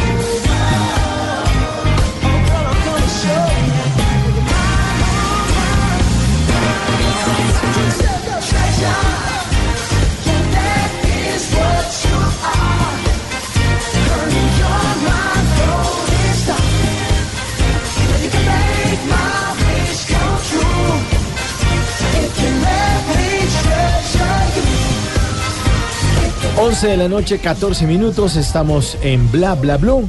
Conversaciones para gente despierta. ¿Y ¿Esto qué? Bruno Mars. Excelente. Bruno Mars, que tiene esta canción que se llama Treasure, que fue estreno del año 2013, la primera vez que se dio a conocer al público fue en medio de los premios Billboard de la música e inmediatamente al siguiente día fueron a grabar el video él junto a los hooligans en un estudio que es el Lefcon en Los Ángeles, California. Este ¿Cuáles señor... hooligans? Lo- lo- No, así se llama la banda que lo Ah, acompaña. pensé que los que desbaratan. Los de Inglaterra, no, Sí. no, no son tan agresivos. Ah, sí bueno. son muy agresivos musicalmente, ¿sabe? Al acompañarlo al escenario son eh, tremendos, pero resulta que este señor sí anda muy despierto porque el Día de Acción de Gracias, que fue hace muy poco, de hecho fue eh, hoy hace ocho días, Sí. eh, este señor donó 24 mil cenas de Día de Acción de Gracias a la gente en Hawái. Ah, en Hawái. Yo dije, para ir uno a ver. a Sí, gorrear, por, por aquí no me cayó nada. Llegar uno ya con el porta a ver qué le votan. Claro, porque pues él precisamente pues nació, se crió en eh, Hawái, que fue donde pues se ambientó musicalmente, donde se llenó de todos esos oh, sonidos que hacen que hoy en día muchos lo comparen con una figura gigante del pop como lo fue Michael Jackson y bueno pues le brinda digamos su cariño y también su caridad a mucha gente que en Hawái pues lo necesitaba, 24 mil cenas, pues también haciendo eh, alusión a lo que fue su último disco y a su última gira, que fue el 24K Magic.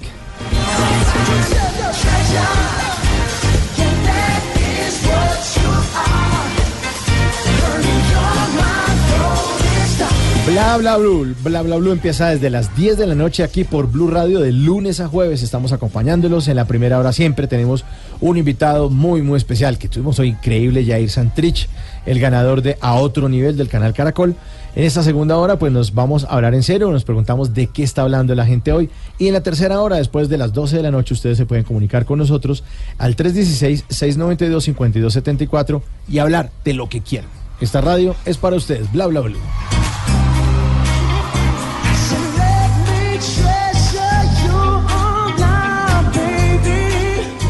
Y ahora, en Bla Bla Blue, hablando en serio. Nos preguntamos de qué está hablando la gente hoy y indiscu- e indiscutiblemente la respuesta es de un video en el que el senador Gustavo Petro apareció recibiendo una gran suma de dinero en efectivo y además metiendo fajos de billetes en una bolsa. Así como cuando uno ese vecino me regala una bolsita y, le- y le cobran 50 pesos por la bolsa. Y no eran de tío rico, ¿no? No, no, eh, yo creo que era como de verdad, parece que eran 20 millones de pesos. Eh, ayer y hoy el senador Gustavo Petro ha estado poniendo la cara ante los medios de, comunicación y además en su cuenta de Twitter, en su cuenta, pues la utiliza también para explicar su versión sobre este video revelado por la senadora del Centro Democrático Paloma Valencia el martes pasado. El doctor Petro dijo que esa era una plata que eh, le han prestado un famoso arquitecto se llama Simón Vélez, que es, hace una obra maravillosa con la guadua. Pero este señor dijo, y aclaró, dijo, yo no, y abro comillas, dijo, yo no le he hecho ningún préstamo a nadie y mucho menos al señor Gustavo Petro, y cierro comillas. ¿De qué más se está hablando la gente hoy? Pues de otro video, seguimos con el tema de los videos que nos va a inspirar este tema central de bla bla bla, bla, bla, bla. Otro video en el que el alcalde de Bucaramanga, Rodolfo Hernández Suárez, en medio de una fuerte discusión, le metió un guarapazo en la cara a un señor que se llama John Claro, que es concejal eh, de la Alianza Social Independiente, así se llama la, la- la alianza, el partido político, Alianza Social Independiente, así, allá en Santander, y le metió un tramacazo como eso, como los tramacazos de toma y no te doy otra nomás. Como por-". los que le pegaba el eh, don Ramón al chavo. Pero duro. Pero, Doña Florinda, don Ramón. pero, pero duro, duro, el chompiras al botija. Bueno, le dio durísimo. Eh, hasta le han hecho unos memes divertidísimos con, con, con- con ese tema. Claro, de hecho, eh, en Voces y Sonidos acabamos de escuchar que la Procuraduría Nacional, eh, o la Procuraduría de Colombia más bien, pues suspendió por tres meses al alcalde Rodolfo Hernández por la agresión al concejal. Sí, por pegón. Sí, bueno, Sí, no estaban de acuerdo, pero pues tampoco para llegar a ese extremo. Pues eso nos inspira a, en Bla Bla Blue para hablar con ustedes acerca de un tema que por lo menos yo dije, esto me inquieta, lo planteamos en nuestro consejo de redacción y decidimos eh, hablar de los videos como una prueba a favor o en contra de uno. ¿Qué pasa si a uno lo graban dándole un tramacazo a alguien?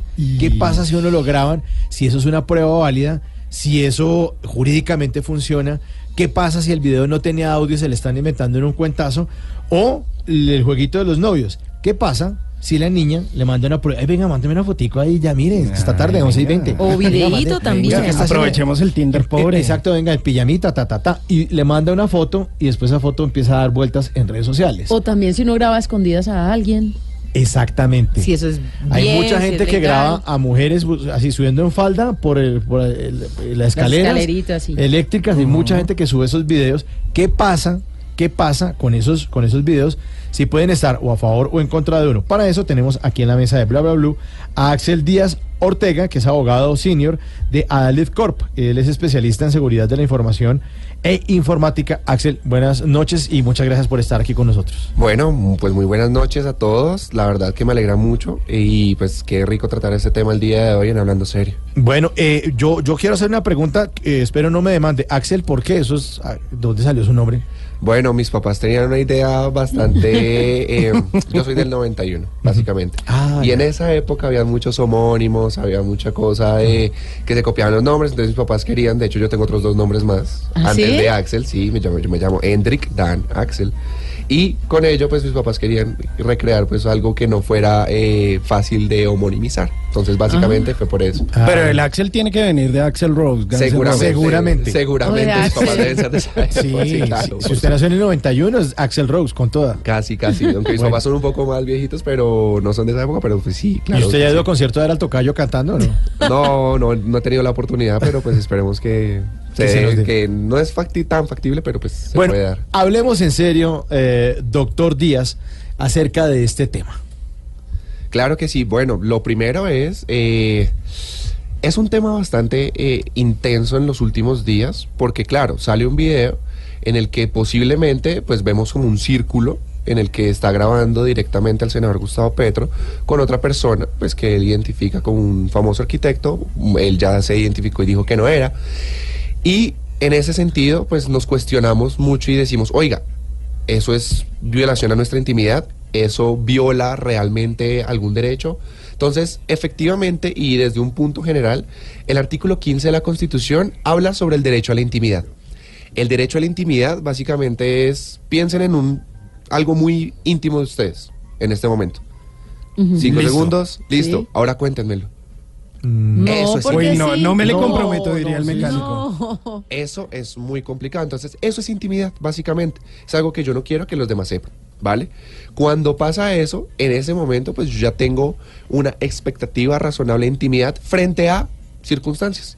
Entonces, esa expectativa es razonable frente a lo que yo busco en mi vida en sociedad, en mi vida, pues obviamente en redes sociales en este caso, que es un tema más tecnológico, y por supuesto si alguien me está grabando. Entonces, aquí me gustaría preguntarles, si ustedes salen a la calle, ¿ustedes tienen intimidad? No.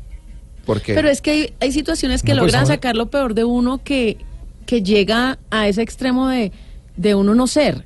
Me explico. Usted es una persona tranquila y normal. Tuvo un incidente de tránsito como muchos que hemos visto. Los casos de usted no sabe quién soy yo y algunos de estas historias. Está muy tranquilo hasta que llega un momento en que se ofusca con la persona del tránsito y usted se vuelve grosero, patán y empieza a decir un montón de cosas que seguramente usted en una ocasión normal no es.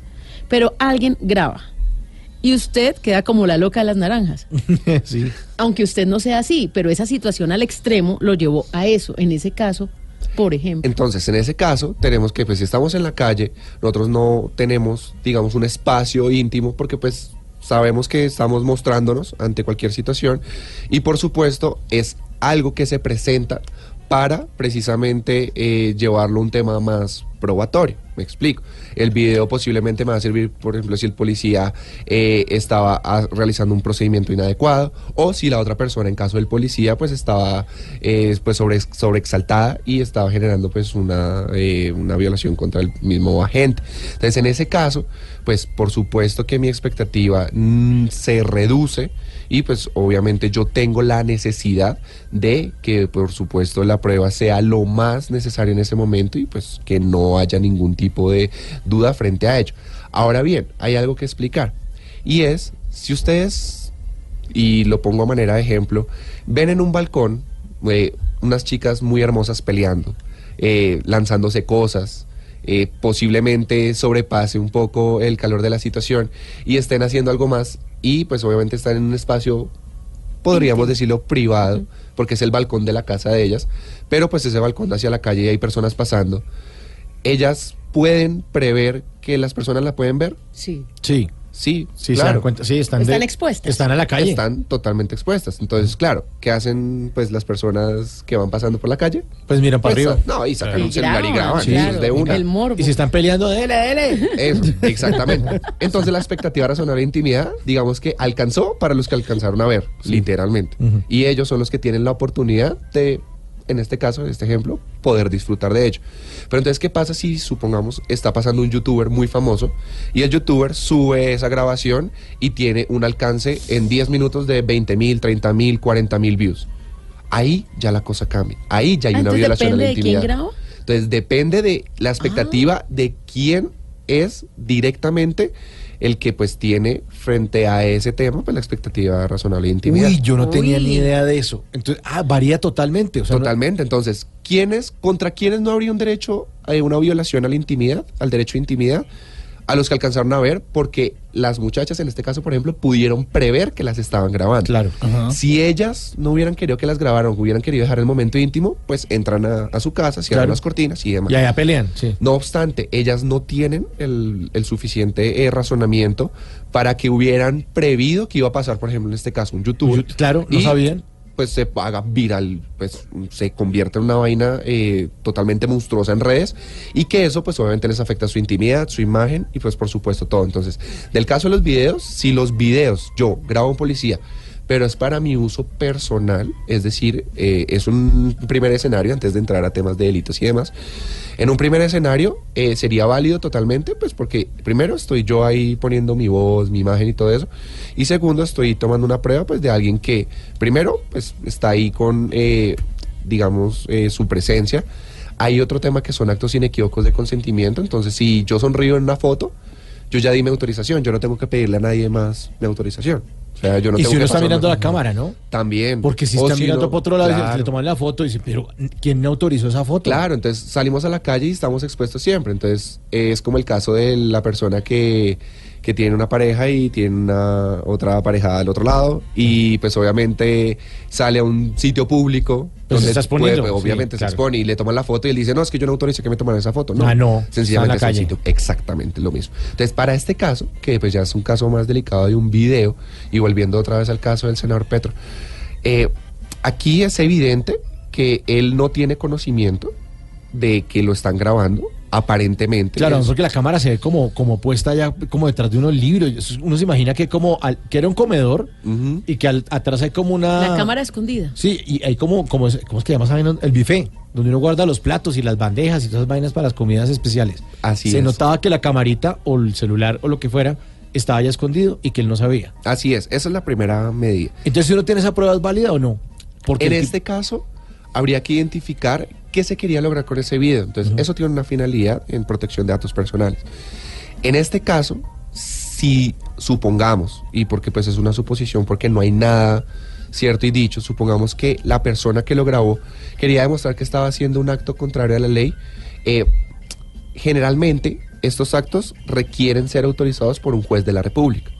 Y pues obviamente... Aquí dice, vayan y tomen la prueba. Vayan y tomen la prueba y, y todo si uno la hace, no. No obstante, hay una excepción y esto se da porque eh, a través de la jurisprudencia en Colombia, los actos de extorsión hicieron eh, que los siguientes requisitos tuvieran validez para una prueba.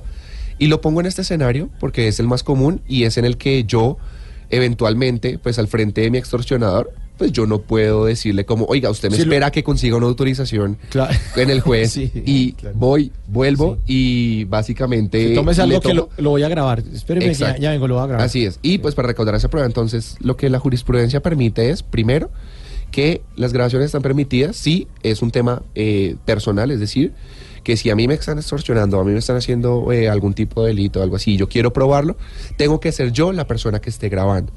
O pues esté, eh, pues sea la- tomando fotografías o haciendo videos y demás. Lo segundo es que el tema tiene que ser fluido. Me explico. Si, por ejemplo, eh, alguien me debe dinero, Yo no le puedo decir, ¿es cierto que usted me da dinero? Y la persona responda monosílabamente, sí. ¿Es cierto que usted me va a pagar tal día? Sí. ¿Cierto que usted va a hacer tal cosa? Sí. Como una tiene- interrogatoria. sí, exacto. Y o- yo no le puedo sacar las palabras a las personas, tiene que ser muy fluido. Oiga, es verdad que usted me pegó qué día y ay, sí, qué Ay, pena, sí, yo no le pe- quería pegar, yo no lo quería robar, yo no lo quería extorsionar, pero es que me toca, es que a mí me obliga, entonces eso es más fluid y es un requisito. Y lo tercero es que sea concurrencial, es decir, que sea al momento en el que suceden los eventos. Y voy a poner el caso, por ejemplo, ahorita que estábamos hablando pues un poco de maltrato femenino, en el caso de que, por ejemplo, eh, un hombre maltrate a una mujer y la mujer al siguiente día para grabar la prueba diga, oiga, usted venga, usted me puede volver a pegar para ver si es que yo lo puedo Sí, grabar. no, no. tiene que ser al momento. Cumplidos estos tres requisitos, eso hace que, pues obviamente en un proceso judicial, la prueba tenga plena validez y, pues obviamente no viole las garantías del debido proceso de las personas ni viole derechos fundamentales como sería el de la intimidad. Entonces, claro, ¿qué alegaría un delincuente, una persona que, pues por supuesto, se halla en una situación de estas, que fue violada su intimidad? Pero pues no, ya cumplidos con estos tres requisitos y pues obviamente la inmediatez de la prueba y demás, eh, ya, ya lo cumplió. En este caso, y del video de, de Gustavo Petro, no se ve nada de eso. No se ve que pues el tema sea personal, simplemente es de alguien, no se sabe quién puso la cámara ahí. Lo segundo es que estaba buscando efectivamente que hubiera eh, pues un tema como concurrencial mientras cogía el dinero, mientras lo guardaba, pero no había un contexto de los hechos. Pues a, a- a simple vista, tampoco puedo aseverar por Claro, supuesto sí. lo que es- lo que esté sucediendo. Y lo tercero es que, pues, realmente, eh, debido a la calidad del audio, aunque unos dicen que hubo uno audio que no hubo, que sí, o que está de muy mala calidad, eh, no se puede identificar realmente para qué se quería la finalidad que les comentaba al principio. Entonces, para este caso, podríamos decir que si bien es cierto que la Fiscalía recibió eso, ya deberá evaluar si cumplió con un debido proceso y no se violaron las garantías, al menos de las personas que fueron retratadas en ello.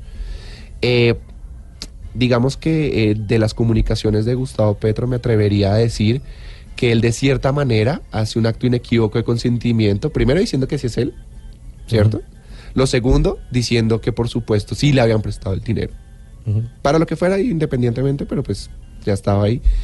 Y pues por supuesto eso le genera unas consecuencias jurídicas, ya que lo primero que vamos a hacer es obviamente identificar eh, a nivel de público eh, que pues obviamente no, pues sí va a ser él, él no tiene, poder- no tiene pruebas para decir que no es él. Pero bueno, y aterrizándolo como a nuestros oyentes, porque bueno, pues que lo solucione ya el doctor Petro. Sí, y totalmente. La, la justicia dirá qué pasó, qué no pasó. Pero no es para nuestros oyentes. Sí, por ejemplo, relación de pareja, le manda el videíto al novio, terminan y él quiere aprovecharse de eso que tiene. No, ella le terminó. bueno, sí, está dolido o lo cambió. Sí, o lo cambió por y uno él está mejor. dolido y quiere entonces eh, divulgar ese video para hacerle daño a ella, en ese caso. Bueno, eso es lo que conocemos eh, comúnmente pues en el medio en que nos desempeñamos como el porno de la venganza o el sí, así ¿En se serio? conocen, son casos que, que de verdad que son porno de la venganza. son tenebrosos porque eh, por ejemplo a Dalit llegan y nos solicitan, oiga, necesitamos que quiten de todo lado eso y pues nosotros nos tenemos que encargar tanto jurídica y técnicamente de que lo quiten de todo lado porque eh, y parte de la base de lo siguiente, dos puntos. Tengo que identificar si la persona es un personaje público o no. Es lo primerito. Es lo primero que hay que identificar. Si es un personaje público, no, pues muchas gracias. No, pues digamos, eh, es un caso que no se llevaría a cabo de manera satisfactoria porque los personajes públicos no tienen expectativa razonable de intimidad. Uy, ¿cómo es esa vaina? Así es, ¿Cómo es eso? ¿Cómo es la expectativa razonable Entonces, de intimidad? ya explicamos que yo tengo pues cierta expectativa frente a lo que no quiero que la gente se entere, ¿cierto? Pero entonces la vida de los personajes públicos, precisamente, ¿qué es? ¿Es pública? Es pública. Usted y sale- le interesa a todo el mundo. Usted sale en televisión, usted sale en... ¿Aplica para la gente de radio? También. Métame canción que me voy para la casa en ese... No, no, no, no. Y, Claro. y aplica también para los conocimientos sectorizados. Me explico. Si yo soy un ministro, pues en el gobierno, pues Claro. yo soy una persona pública. Claro. Si yo soy un médico eh, afamado, pues en mi medio médico me conocen por Sí, mis pues, cirugías estéticas, eh, científicos o- o, demás. O, O sea, si yo soy un ingeniero campo. destacado en su campo, Claro. eso es un personaje público. Sí, de Pues, Rodolfo Ginás, por ejemplo. entonces, exacto. Entonces, de esos personajes, como son personas en vida social tan prominentes y pues tan necesitados, todo el mundo siempre quiere saber de su vida y es la labor de ellos, que todo el mundo sepa de su vida, entonces no tienen expectativa razonable de intimidad. Y aquí me gustaría poner un caso muy sonado, que de hecho pues en, en las clases a mis estudiantes me gusta darlo mucho. Y ¿En es, dónde dicta usted? ¿En qué? En, uf, en muchas universidades, gracias a ¿Y Dios. la materia cómo se llama? Eh, hay veces dicto evidencias digitales, otras veces privacidad y protección de datos personales. Entonces son algo, son temas bastante novedosos, pero en el que se trata sí, temas prácticos. Y, entonces, ¿cuál es el video que comparte? uno muy sonado es el de Ana Karina Soto. Ah, sí, Ana sí. Karina Soto pues es una persona, una figura pública, Pública, sí. reconocida, de la cual en unas ferias de, de pasto, de carnavales de blancos y negros, salió un video. Entonces, claro, uno que pensaría que el video, pues eventualmente hay una violación a la intimidad de ella. Pero lastimosamente, ella por ser un personaje público, primero ella podía prever que el video se podía publicar. Claro, porque se dio cuenta que la estaban grabando. Pero Sí, es que claro, o sea, enamorado. No, y además en esas uno que, uno no piensa. Segundo, hay un acto inequívoco de consentimiento. eh, mal Sí. que bien, pues ella estaba asintiendo con su rostro que estaba pues feliz, estaba sí, bien. claro. Sí, pero, sí, pero sí. las mujeres fingen, doctor. Ay, no, Mauro. Sí, uno no sabe, muy- uno no sabe, hay que sospechar. Muy Claro, falsas. aunque independientemente de eso, por supuesto, pues efectivamente hay un acto inequívoco de consentimiento. Te da la carita pintada y todo. Sí, exacto, estaba pues en, la- en el, En fi- el ferias, pues, que festival, ya uno se pinta claro. la cara. Claro. Y pues por supuesto estaba generando eh, ella claramente eh, hay un asunto ahí es que pues le robaron la cámara según pues comentaron en las noticias y demás. Pero pues eh, es algo que le interesa a todo el mundo. Entonces pues lo publicaron y lastimosamente pues no hubo nada que hacer en ese caso simplemente pues seguir con la vida obviamente tratar de eh, recoger un poco su imagen que no es nada malo sino que pues obviamente la gente le mete como el morbo Claro, claro. la ya la vio, ya la vio, No, se la mando, venga, es que es algo muy normal, pero también Exacto, es íntimo. O sea, Exacto. claro. Es dentro de la intimidad, pero ellos deben haber previsto que cualquiera que tuviera esa cámara pudiera ver. Entonces ya es un tema de previsión frente a mi expectativa. Para los casos entonces en los que tenemos ese porno de la venganza entre compañeros, yo le estoy cediendo mi intimidad, parte de mi intimidad, a una sola persona. Entonces, ¿qué es lo que sucede en muchos casos? Y que de hecho eso fue furor en 2017 y mucho parte del 2018. Y era que en los WhatsApps, en los grupos de WhatsApp, solían recibirse muchos de lo que denominan packs de chicas que mandaban fotos a sus novios y todo eso, y pues los novios se los mandaban a sus amigos, los amigos de los amigos Uy, y los no, amigos de no, los amigos. no, no, y no. hacían una réplica eh, que finalmente terminaban llegando a esa persona otra vez y decían, oiga, venga, pero si yo solo se lo di a usted.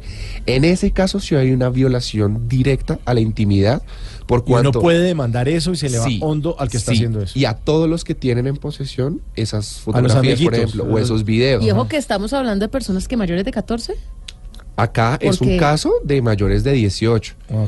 Eh, menores de 18 de edad eh, podría considerarse a, tra- a, pues a la luz de, de muchos tratados internacionales y de la legislación colombiana como pornografía infantil.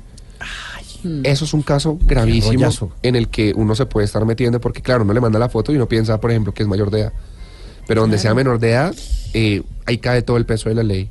Y nuestros organismos colombianos afortunadamente están Sí, muy bien mal. dotados de tecnología de, de punta para identificar eso y pues puede llegar a ser un grave problema. Bueno, entonces eh, la recomendación para los oyentes, cuidado con los videitos, cuidado Mucho cuando el novio le dice, venga, mándeme, eh, cuidado, Pero cuidado con eso.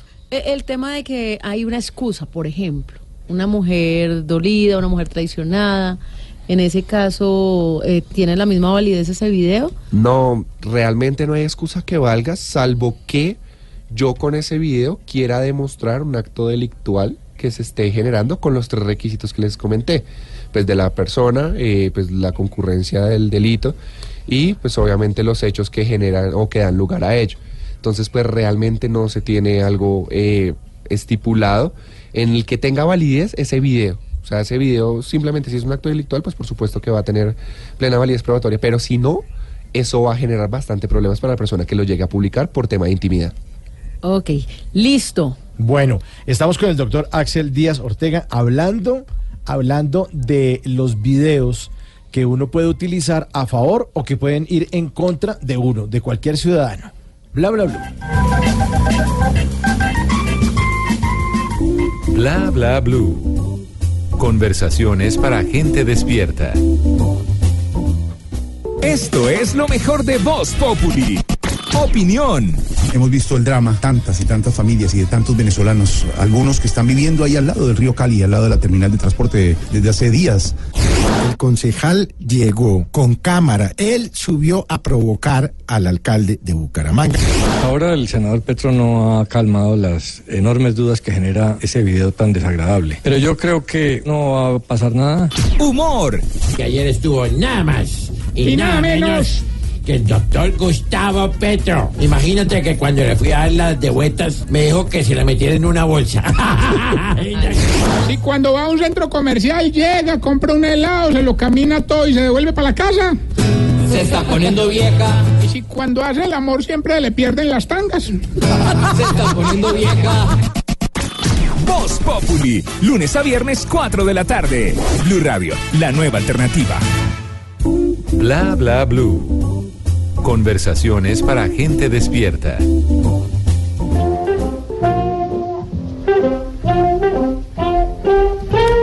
Antes de que se acabe el día, vale la pena recordar que un día como hoy, pero del año 1899 en Barcelona, España, se fundó uno de los equipos de fútbol más importantes del mundo.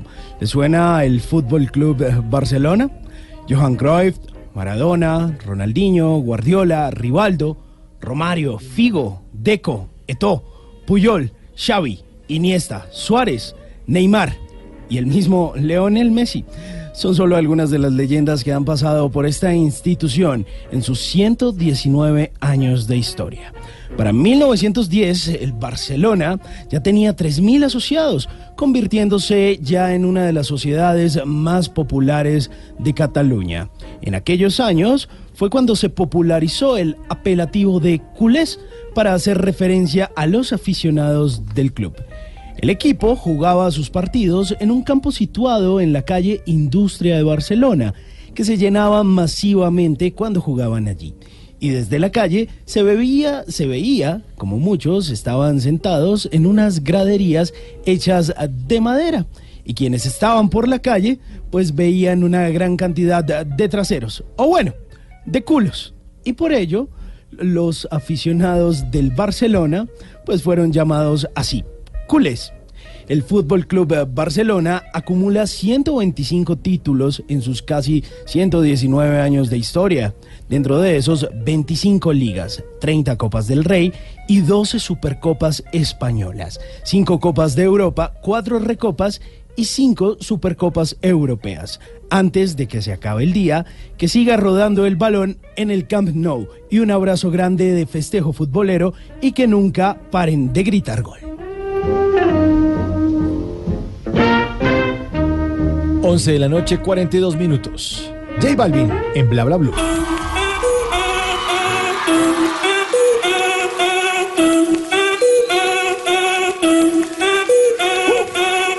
Si el ritmo te lleva a mover la cabeza, ya empezamos como es. Mi música no discrimina a nadie, así que vamos a y Toda mi gente se mueve. Mira el ritmo como lo tiene. Hago música que entretiene. El mundo nos quiere, nos quiere y me quiere. A mí toda mi gente se mueve. Mira el ritmo como lo tiene. Hago música que entretiene. Mi música los tiene fuerte. Brincando como.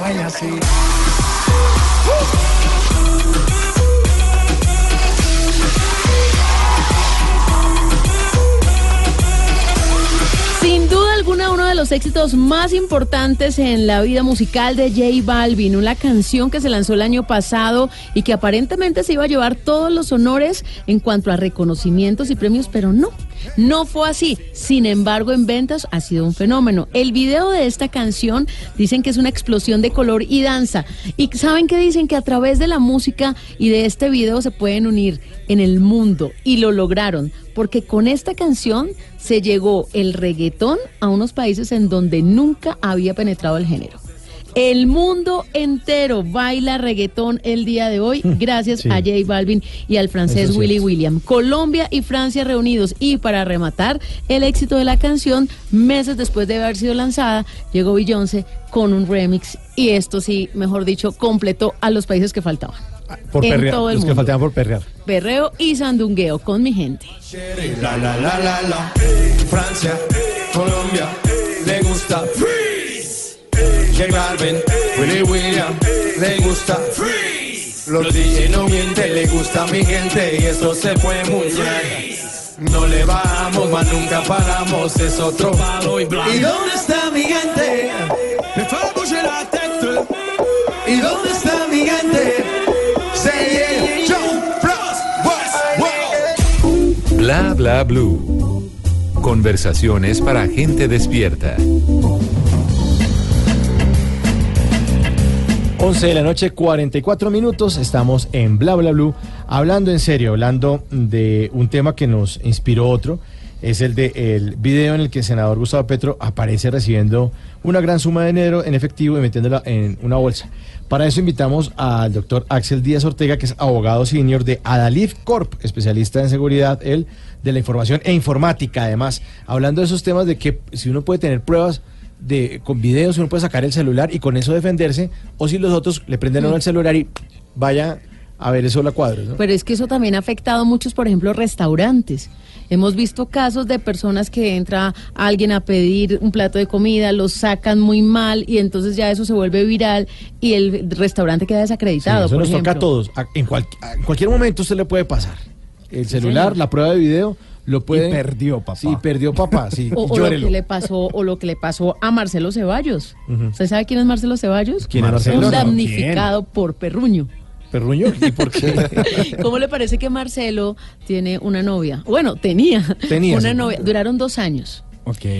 Él se quedó esa noche en, su ca- en la casa de su novia, como muchas noches, y se fue a trabajar y se le quedó el celular. Ay, No tenía no, clave de huella ni nada de eso. Ay, y la novia empezó a revisar el celular y encontró que su novio de dos años chateaba con mujeres, se enviaba fotos. ¿En dónde tenía pasó como eso? en Argentina. Ah. Tenía como relaciones paralelas.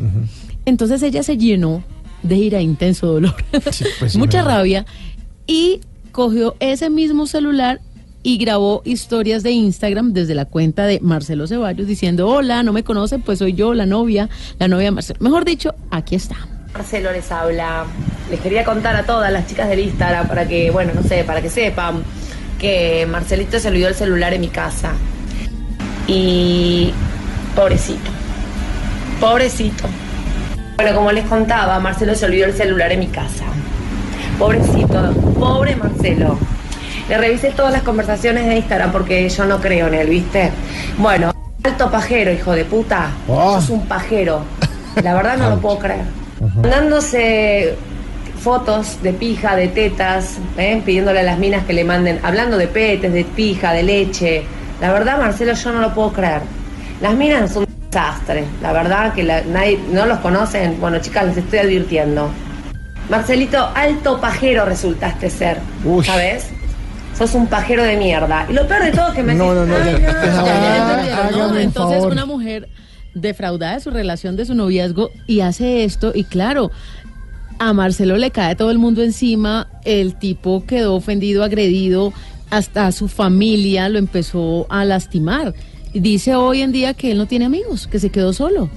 Sí, eh, la verdad es que esos son casos que se presentan a diario y ese caso hubiera sucedido en Colombia y pues ha sucedido en Colombia, pero específicamente ese caso, ahí hay, aparte de un delito, hay una violación a un derecho fundamental. El delito es pues violación a los datos personales de una persona. O sea, uno Eso no puede coger el celular de otra persona. No, básicamente dentro Así del sean celular, novios. Así sean novios y aún así sé que uno cede pues una expectativa razonable de intimidad porque uno al novio o a la novia le va a entregar pues obviamente su dispositivo con oh, mira, como de confianza. Pero si yo tengo hay cosas que son realmente privadas y yo a la persona nunca le he manifestado mi consentimiento para que lo use, pues realmente ya no debe haber hecho eso. Lo correcto hubiera sido si en caso de haberlo visto, que pues no debía haber entrado al celular, porque así aquí sí El que se busca dice- encuentra. Ah, tal cual. es que eh, pues obviamente no lo haga público. Eso, esa esfera, esa relación es de dos personas. Y la intimidad es de esas dos personas. Aun cuando involucre a terceros, pues porque el señor tenía otras relaciones, pero no debió haberlo involucrado en temas de, eh, de escarnio público. Aquí hay un tema súper importante y es que en la ley colombiana y pues la jurisprudencia lo ha tratado como un tema, es que estas personas que les sucede esto con su imagen, con su buena honra, con su nombre, eh, tienen derecho al olvido. Me explico. Eh, cuando sucede esto, pues eh, uno en Google, Google es básicamente un gestor de imagen de uno. Si uno se busca en Google, uno sabe si está bien o está mal en Sí. estos casos. Por supuesto, para ese señor estará muy mal. El que pueda hacer, pues él tiene derecho a ser olvidado de Google, a que no lo busquen más, a que no lo sigan estigmatizando y por supuesto lastimando. Y pues por un hecho que es de un tercero que se tomó la libertad de violar su intimidad y pues obviamente eh, esta persona va a ser revictimizada por el resto de sus días si no se acude a una instancia jurídica que le permita garantizar pues su derecho a la intimidad. Axel, una pregunta que nos están haciendo aquí eh, a través de arroba blue radio Co con el numeral bla bla blue y es las conversaciones de WhatsApp que uno tiene con alguna persona son pruebas fehacientes de algo para incriminarlo en algún delito o las eh, conversaciones en realidad son privadas. Esas, ese tipo de conversaciones, como ya lo establecimos, pueden llegar a ser un tema de una prueba digital.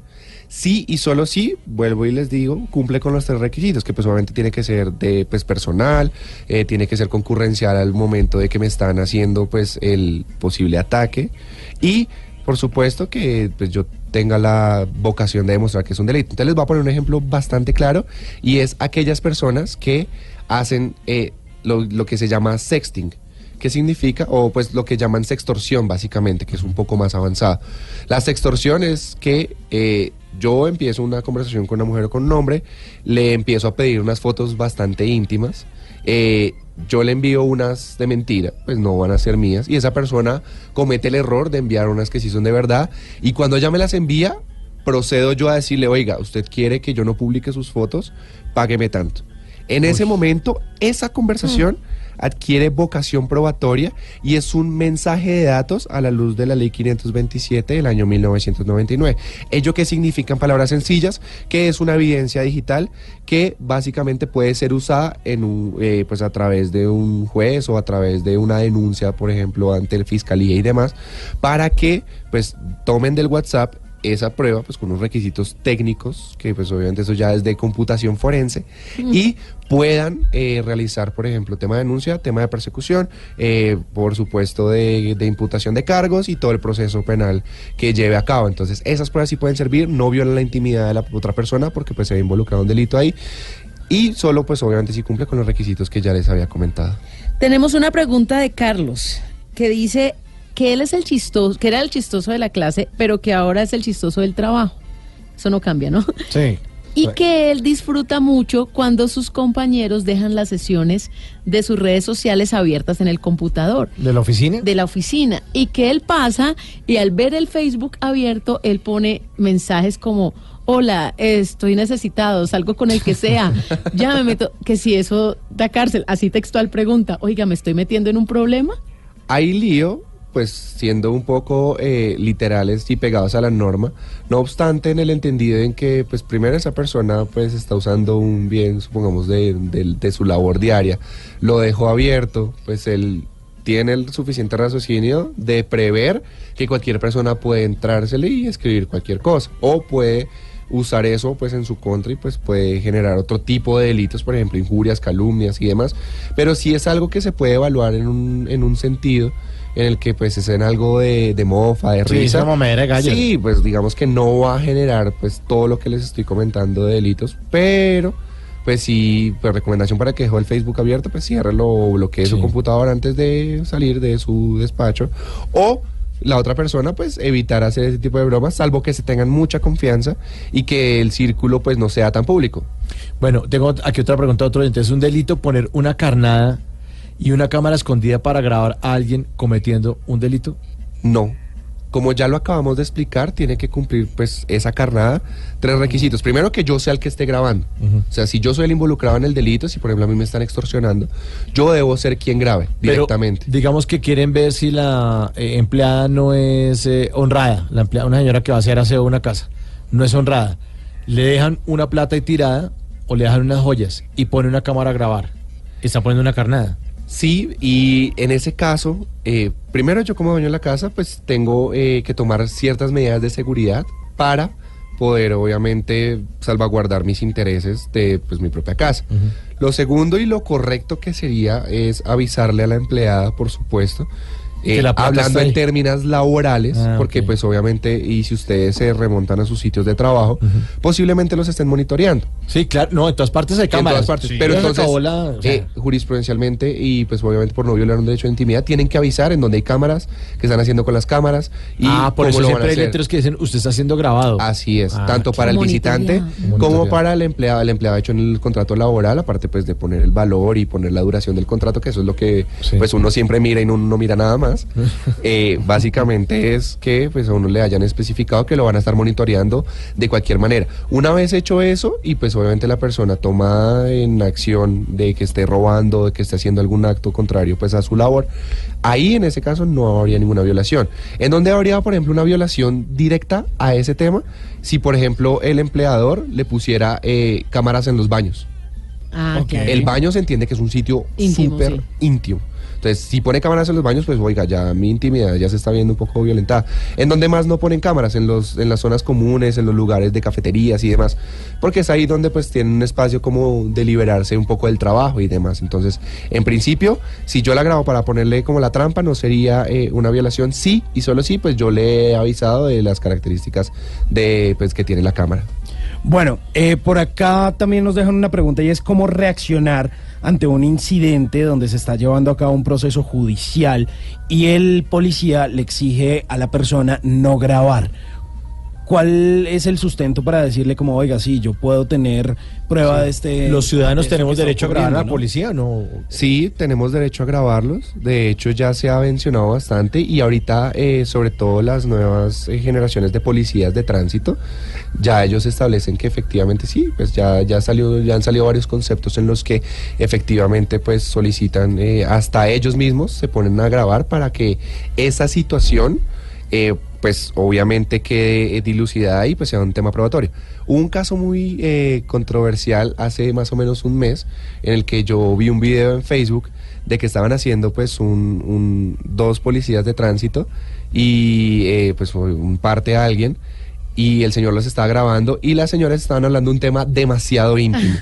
demasiado Ah, íntimo. sí. Y la señora le dice, oiga señor, qué pena es que estamos acá hablando de cosas íntimas, ¿usted me puede permitir?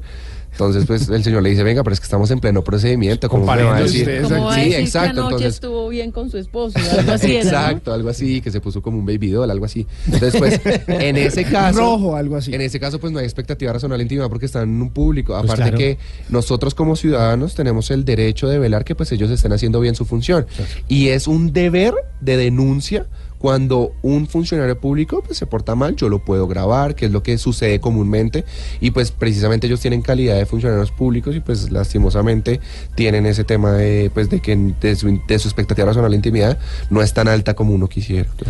Bueno, por ejemplo, siguiendo con ese caso de los policías, si en un caso hipotético, esto nunca ocurre, eh, usted de- de pronto pasa por ahí, hay un retén quizá ilegal de la policía y le dicen, oiga, sí, no, y termina el policía diciéndole, hay 50 mil razones para arreglar esto. No, no, y entonces usted tiene ahí, eh, digamos, el celular y usted graba el soborno de, del policía y además graba que sí le da las 50 mil razones para que dejen todo en paz y chao.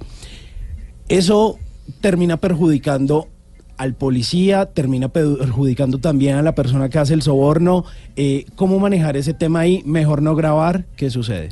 Lo que yo aconsejaría ahí en ese punto es, primero, eh, incitar o que el video por sí solo hable. Me explico. Tiene que el video decir que el policía fue el que le ofreció las 50 mil razones en este caso, por ejemplo, para cooperar pues con el comparendo. Luego de que haya hecho eso, pues el- la persona, digamos que se siente instigada a eh, a responder favorablemente. No obstante, ahí ambos tendrían la culpa, porque yo como buen ciudadano que tendría que decir, no, muchas gracias, yo pago el parte, gracias Sí, y claro. nos vemos. Y el policía, Claro, pues ¿cómo va a ahí en ese caso quedaría expuesto, quedaría grabado y pues obviamente tendría unas sanciones disciplinarias y como consecuencia de ese acto. Pero si los dos caen, pues obviamente los dos tienen consecuencias. Y pues han, ha pasado muchísimos casos de eso. A mí el carro que me gusta, o el carro que me gusta andar es el de los fabulosos Cadillacs.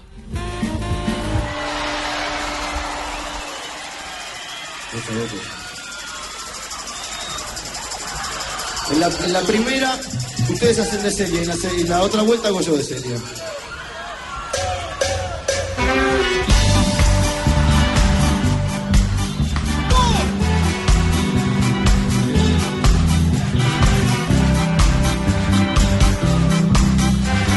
Que lo tira. No sé qué día estoy,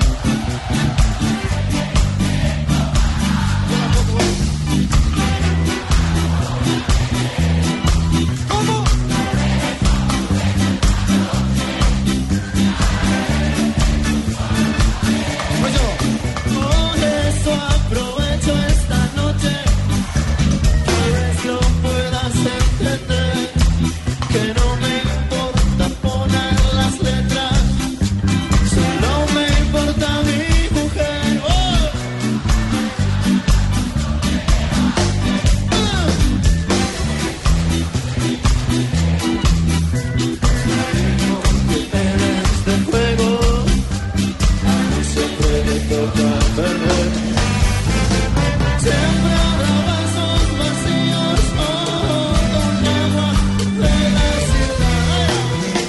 La nuestra es agua de río mezclada con mar. Levanta los brazos, mujer, y ponte esta noche a bailar. Que la nuestra es agua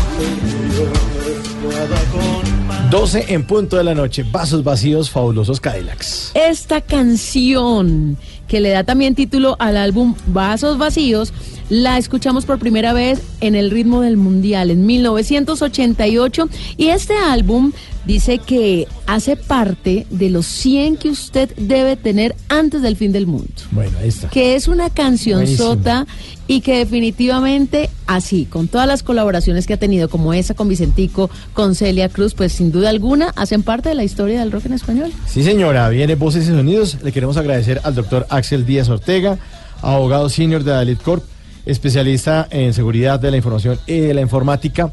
Muchas gracias por, por habernos eh, dado tantas luces en este tema de, de la seguridad informática, de los videos y de las pruebas. Bueno, muchísimas gracias a ustedes y pues a la audiencia que estén muy pendientes de que pues, cuiden su intimidad y que la seguridad siempre, siempre va primero y depende de nosotros. Gracias, doctor. La tercera hora de Bla Bla Blue es de ustedes. 316 692 52 74. Viene Voces y Sonidos y ya regresamos.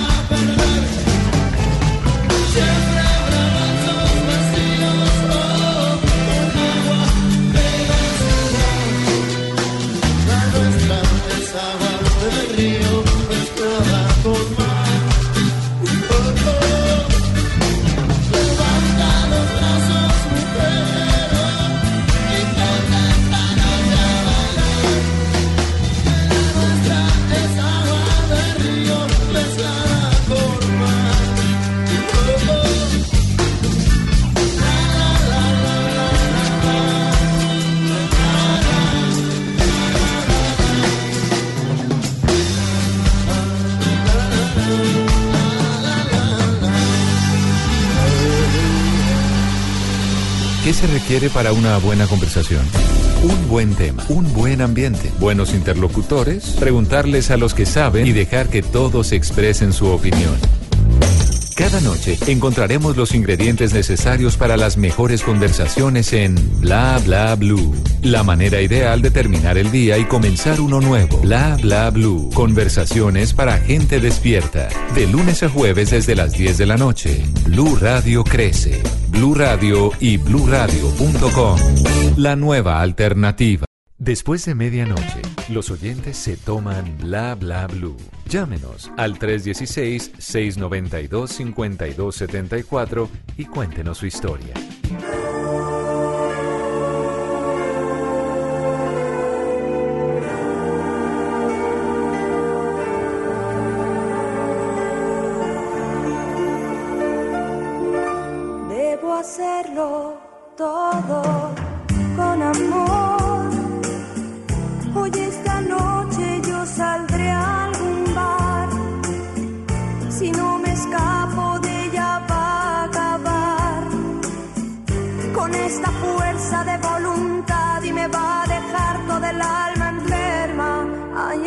Debo hacerlo todo con amor. Quizá esta noche sea mi noche ideal. Quiero sentirme viva una vez más. Este caso en realidad es de vida o muerte. Necesito un buen amor urgentemente. Ay, quíteme esta soledad.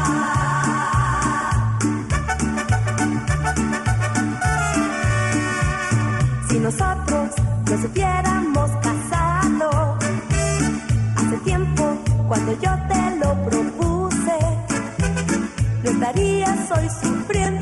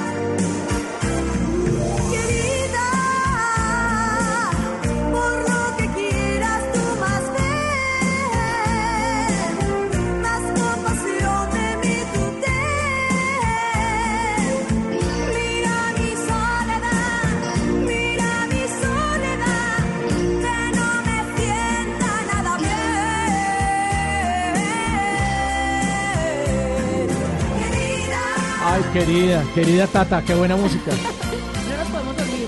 ¿Ah? Es para gente despierta, no nos podemos dormir. No, y esa para nada. agrupación tuvo mucho éxito, Pandora, y resulta que esta es de las canciones que se mantiene más vigente y también fue de los primeros homenajes que se le hizo en vida a Juan Gabriel, a este gran artista de México que se robó el corazón de todos los enamorados, los entusados, pero también los apasionados. Sí. Los amantes de esas canciones que llegaban al corazón, de esas que usted escuchaba Uy, y le letra, salían, sí. aunque usted dijera, pero esto no es para mí. Además, y uno estaba entusado y le cuadraban las letras de Juan Gabriel todas. Además, es obligada de karaoke de niñas, por ejemplo. Sí, total. Y, total. y nos juntamos, ¿no? Las tres, las tres amigas, a veces cuatro o cinco, a cantar el popurrí de Pandora. Me nace el corazón, sí, señor.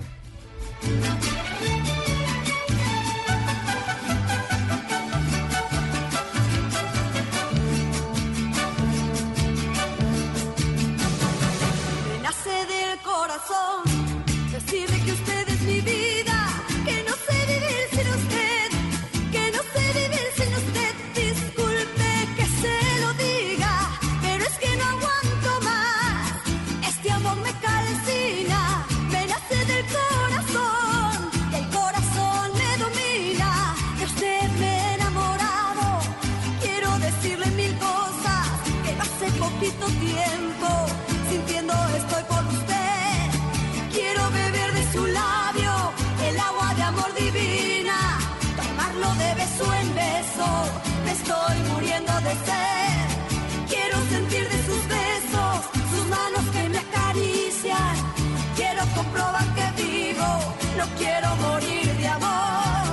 Hasta que escuche su boca decir que me quiere mucho y que este amor que usted siente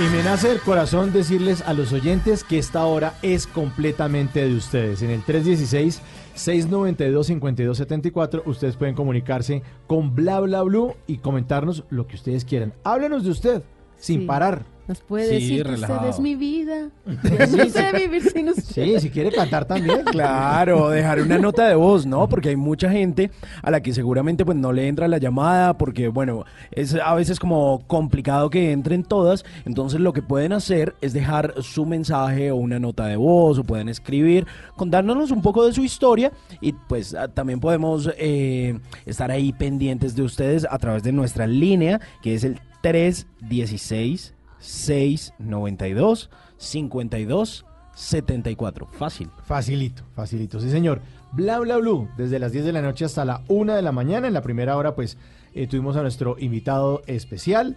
En la segunda hora estuvimos hablando acerca de la facturación electrónica, del SOAT electrónico, todo electrónico de las tecnologías. Y nos toca poner las pilas porque el papelito ya Se va. se va el papelito. Sí, Ahora Mauro. todo es digital. Deja de hacer el oso allá, usted todo en el banco haciendo fila. No, pero hoy, hoy, hoy Me me, gustó papel. porque no imprimió el libreto, por ejemplo. No, Hoy no. lo tiene en el computador. Ah, Entonces ya bien. está mostrando también su amor hacia el medio ambiente. Bueno, y el amor es para los oyentes en esta tercera hora de Bla Bla Blue. 316-692-5274, la línea para que ustedes se comuniquen. Como decía Simón, si no le contestamos, porque es muchas llamadas, pues nos dejan un mensajito de voz, nos pueden mandar por WhatsApp. Mire, lo- los estoy llamando de tal sitio. Yo. Y nosotros, Sí. si quieren, les, devolvemos la llamada más tardecito y hablamos. Sí, y- o mandan selfie, como mire, aquí cuidando. El tradicional reporte de sintonía. Exacto. ¿Desde dónde nos están escuchando? Exacto. Fíjese cómo ha cambiado. De lo Claro. que estamos hablando la hora pasada. Todo cambia. Hasta el reporte de sintonía también cambia ahora por WhatsApp. Hace unos años eso no se manejaba. No. No se manejaba. Bueno, parece que tenemos una llamada a, a esta hora. A ver si está. Hola, buenos días. Aló, muy buenos días, ¿cómo están? Hola, muy bien. Y usted muy despierto. ¿Cómo se llama? Hablo con William Alexander Quintero. William Alexander Me Quintero. siento en familia yo con William. Con Quinterito. Yo Sí, también soy Quintero. Por allá lejos, pero soy Quintero. Ah, bueno, aquí todo, entonces todo entre Quintero. Háblenos de usted, señor Quintero. Hola, primo. Primo. No, no, pues, a ver, William Alexander Quintero es un, en estos momentos un residente por aquí en el departamento del Meta, en el municipio de Fuente de Oro. Hermosa tierra por acá estos lugares. Fuente de- ¿A qué lado es? ¿Al norte, al sur del Meta? ¿Dónde es? Esto es como hacia la parte suroriente, es- eh, queda el municipio de Fuente de Oro Meta. ¿A cuántas horas de Villavo? Yo creo que estamos por ahí como a hora y media, dos horas. Hora y media. Estamos más o menos. Relativamente cerca. Hay buena vía. Sí. O sea, es como, como cuando uno va para Casillas. Sí, claro, baja, baja Casillas. Luego llega Sigue derecho. Gara- San Martín. Sí. Guamar, perdón, San Martín, Granada. Y ya de Granada, lo que es la cabecera municipal está por ahí unos 15 kilómetros más o menos. ¿Y el principal atractivo turístico cuál es? Bueno, aquí por este sector, esto es eh, una zona bastante, bastante agrícola. Básicamente la economía de, de este municipio es, es el tema agrícola, el plátano, la yuca, maracuyá, Uy, qué delicia. de los productos que más se, se cultivan por este, por este sector y la ganadería en, en una proporción menor, pero también se, se maneja. Sí, esa es, digamos, la, Oiga, ¿y la cada cuánto hay cosecha de, de maracuyá? Yo sí voy a quedar como el, el niño consentido, pero es que realmente yo maracuyá solo lo veo pues en el supermercado. Usted No sé cómo una- es un árbol de maracuyá ni nada. Nunca en una visita le van a dar jugo de maracuyá, porque es de las frutas más costosas. ¿Sí? Sí. ¿Es la más cara? Es, es de las más costosas, ¿cierto, don William? Pues allá en, en, en el supermercado, aquí a veces, mire, aquí eso es muy muy complicado. Aquí a veces la, la situación de los agricultores es, es dura, porque a veces puede estar a un muy buen precio, pero también se pone muy barata a veces. Ahora está a, a buen precio. Entonces varía mucho, digamos acá. Lo mismo que el plátano, la yuca, todos esos cultivos. Incluso el año pasado hubieron cantidades de cultivos de yuca que la gente prefirió meterles el tractor nuevamente y mecanizar porque no daba la base sacarlos al comercio. Increíble. Uy. Increíble eso. Sí. Sí, Sí, señor. Lamentablemente eso suele pasar y esas son las condiciones a veces en que viven por aquí los agricultores, no solamente de acá, sino de todo el país. Mm, muchos sitios, sí, señor. Eso es cierto. ¿Y usted qué se dedica, William? Bueno, yo pues me ha tocado dedicarme a diferentes actividades. Lamentable o afortunadamente, pues digamos que he podido trabajar en, en diferentes actividades. En estos momentos, Aliva, para responderle su pregunta, la- el cultivo de maracuyá, casi que todo el año se está produciendo maracuyá. casi que todo el año. Además que es un cultivo que genera bastante empleo, no sé si lo sabían, hay que polinizarlo. ¿Y cómo es ese proceso? Se utilizan, eh, básicamente lo hacen las mujeres para, para polinizarlo. Entonces genera también bastante trabajito, especialmente para las damas, Buenísimo, buenísimo. el cultivo de, de maracuyá. Bueno, y ahora sí háblenos, háblenos de usted. ¿A qué, a qué se dedica usted, William? Bueno, ahora mismo me estoy dedicado aquí, estoy trabajando como controlador vial. Aquí tuvimos un, un percance, el río Ariari se nos llevó la vía y entonces ahora me encuentro trabajando aquí como controlador vial. O sea, es el, el que se le, pone el orden. O sea, es el que pone el orden en las vías. Sí, sí, sí, sí, señora. O sea, el que pone el letrerito que dice pare y tiene que parar una fila de carros y los otros pasan, pasan, pasan, pasan ahí un ratico y después voltea la paleta.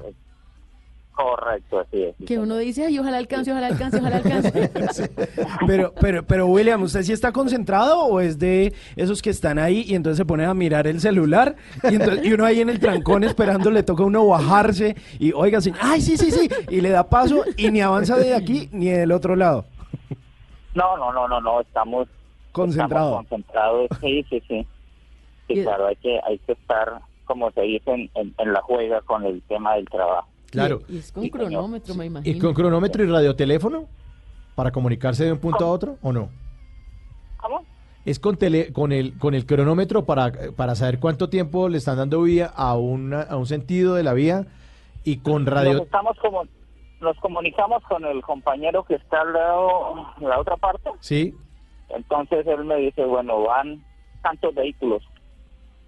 Entonces contamos porque e- es muy incómodo para la gente, sobre todo. Claro. Pues esperar tanto y hacerlos esperar por tiempo, que X cantidad de tiempo, entonces lo hacemos es por vehículos. Entonces contamos y tan pronto sale el, el, el número final, pues le damos paso a los otros. ¿Y cuántos vehículos mandan normalmente por tanda? Es, es muy variado. Hay, hay, hay horas pico en que se pueden ir eh, unos 20 vehículos, 25, como también eh, promedio de 4 o 5.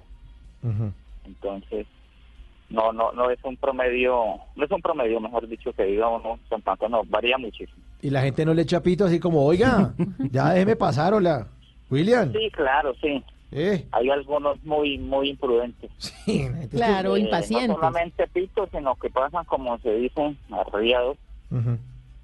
Pero no, en términos generales, la mayoría son son muy muy buenos conductores. Nosotros les llamamos choferes. Choferes. Pero tenemos, sí, sí, sí, porque es que una cosa, yo considero una cosa es ser conductor y otra cosa es ser chofer. ¿Y cuál es la diferencia? Señor, ¿Cuál es la diferencia entre conductor y chofer? Para mí el, el conductor es aquel que acata y está pendiente de las señales, no solamente de las que le haga cualquier persona, sino de las que hay en la vía. Ese es el Entonces, conductor, ese es el conductor, ¿no? Sí, para mí ese es el conductor. Ese es el conductor. ¿Y el chofer? Para mí es para, para mí el chofer es el que llega y, y, y pasa, llega al punto y echa pito para que lo dejen pasar. Acelero, acelero, freno, acelero, freno y ya. Sí, sí, sí. Entonces, a mí me parece que esa es la, la gran diferencia y lamentablemente en este país siempre aún nos, nos quedan a unos, hay aún varios de, de esos que no sé a qué fueron o cómo hicieron para tener esa. Sí, lo que pasa es que uno tiene, uno, lo que tiene que hacer uno es eh, eh, dar buen ejemplo, ¿no? O sea, si uno se comporta claro, bien, pues contagia a los de la fila y ya, nos calmamos Es que todos, con ¿no? uno, Con que, uno. que se vuelva impaciente Sí, ya se tira todos. todo ese Sí, es que proceso. la, la gente contagia a los demás. Entonces vean a Charpito y entonces todos nos encendemos a Pito. Sí. Y como al pobre William que tiene la paleta ahí en la mano con el pare, diciendo, espere que todavía van 12 carros. y ahí donde lo voltee, ¿no? Faltan 8. Y ahí donde lo voltee y se arma, ¿no? Se arma. Pero, pero no le han ofrecido algo ahí como por acelerar, como oiga, déjeme Sí, pasar ahí, yo le voto algo.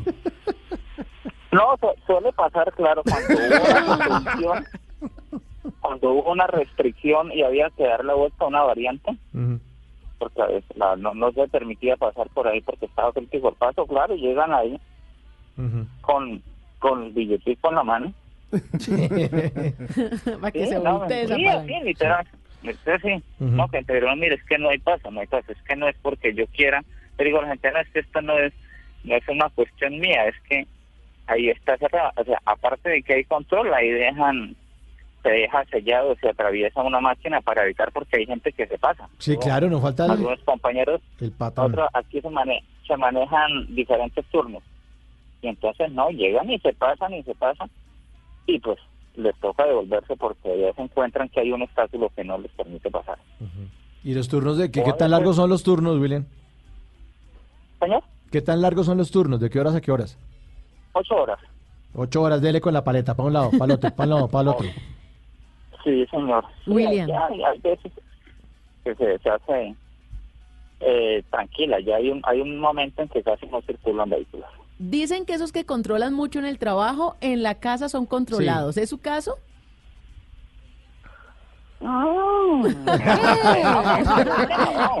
Llegamos a un punto. sometido. Sí, a este le ponen el pare en la casa. Oscar, ¿qué son estas horas de llegar? Y no le voltean esa paleta. No, hay momentos en que claro que hay que hay que ser controlado y dejarse controlar también, ¿no? Sí, claro. Sí. Sí. ¿Y ¿Usted es casado, William? Sí, señor, sí, claro. ¿Y tiene hijos? Tengo un hijo, mi esposa tiene otro hijo que ahora mismo está con nosotros, que ya tiene otros dos muchachos, pero yo tengo solamente una hija. Claro. Es que hay que recomendarle a todos los casados que sigan cuatro letricas para ser muy felices. ¿Cuál? Pare, la de la paleta. No, no, la O, ¿cuál? la B, la D y la C. O, B, D, D, C. Ah, Eso, muy ya, bonito. sí, sencillito. Eso ya Y no sé, mejor dicho, ni un problema en la casa. Ay, tan amable ese consejo. Oiga, William, pero Ah. entonces que su esposa sí le hace almuercito o allá en la empresa le, le dan almuercito o qué lleva de comida y en No, la no, no. coca. Afortunadamente, pues cuento con una muy buena esposa, muy juiciosa en ese tema para que, sí, claro, me, me echa, Y me lo prepara consiente. Mi Sí, sí, muchísimo. Ahí con eso, con, eso sí le pone el siga. ¿Cierto? Siga, ¿cierto? Sí, claro, sí, sí, sí, sí, Sí, sí, sí, sí. Sí, ahí sí ponerle la paleta en verde. Pero bueno, pero ¿qué le prepara? ¿Qué le gusta que le haga ahí su favorita? Lentejas, espaguetis, frijoles. Uy, mis favoritos, los sudados. Uy, un sudadito. Eso sí. Esos son Ahí siga, ahí sí, sí. Esa es de las comidas buenas, bonitas y rápidas. ¿Y, y su esposa? Uy, mía. William, ¿y su esposa en dónde le pone el pare? ¿En qué momentos? ¿Cómo? ¿En qué momento su esposa le pone pare? La paleta de pare en la casa. Uy, ¿en qué mo- momento? No, yo creo que aquí somos muy conciliadores. Con ella hablamos, no necesitamos como de, de ese control. Mire que todos se, se llevan en buena armonía, afortunadamente. No, yo creo que él quiere dejar esa paleta en el trabajo. que espérese que llegue a la casa con esa paleta después de todo el día. haberla mostrado. momentico. Sí, además se arriesga que le den con la paleta. No, con el no, pin, no, su no. cachetada. Yo no la llevaría. Bueno, William, muchas gracias por comunicarse con Bla Bla Blue. Bien, no, ustedes muy amables. Bueno, quería tocar un, un tema. Sí, ¿qué, ¿qué tema? ¿Qué nos iba a contar? El tema es el siguiente. Un tema que es muy espinoso en el país, pero que me gustaría hoy traerlo aquí en, es- en estos micrófonos como a colación y de pronto que mira, se viera las realidades de diferentes ángulos y es el tema de la paz. El tema de la paz. tema de los sí, claro. Bueno, que- ¿cómo es el tema de la paz para usted? Y, y- y las vivencias que tuvimos nosotros acá, que tiene, como dicen por ahí, tanto de largo como de ancho, para mí, y para muchos de por acá que vivimos acá. Bueno. ¿Y cómo, cómo- ve usted la paz, William? El tema de la paz. ¿Cómo veo? A, a medias, Ujú. diría yo. Yo creo que es algo que aún en algunas partes no se ve, no ha llegado. Uno de esos casos es acá. Yo anteriormente vivía en un municipio más, más alejadito que es Puerto Lleras. Ok. Y ahí tuvimos pues la guerra, mejor dicho. Eso era como se dice el, el diario vivir. Sí.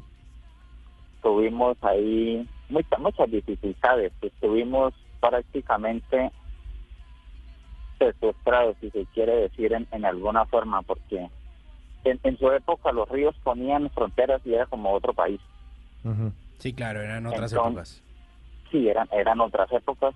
Se vivió una situación muy dura. Afortunadamente se salió de eso, pero entonces todo lo que se dice en la radio y en la televisión pues aún no llega.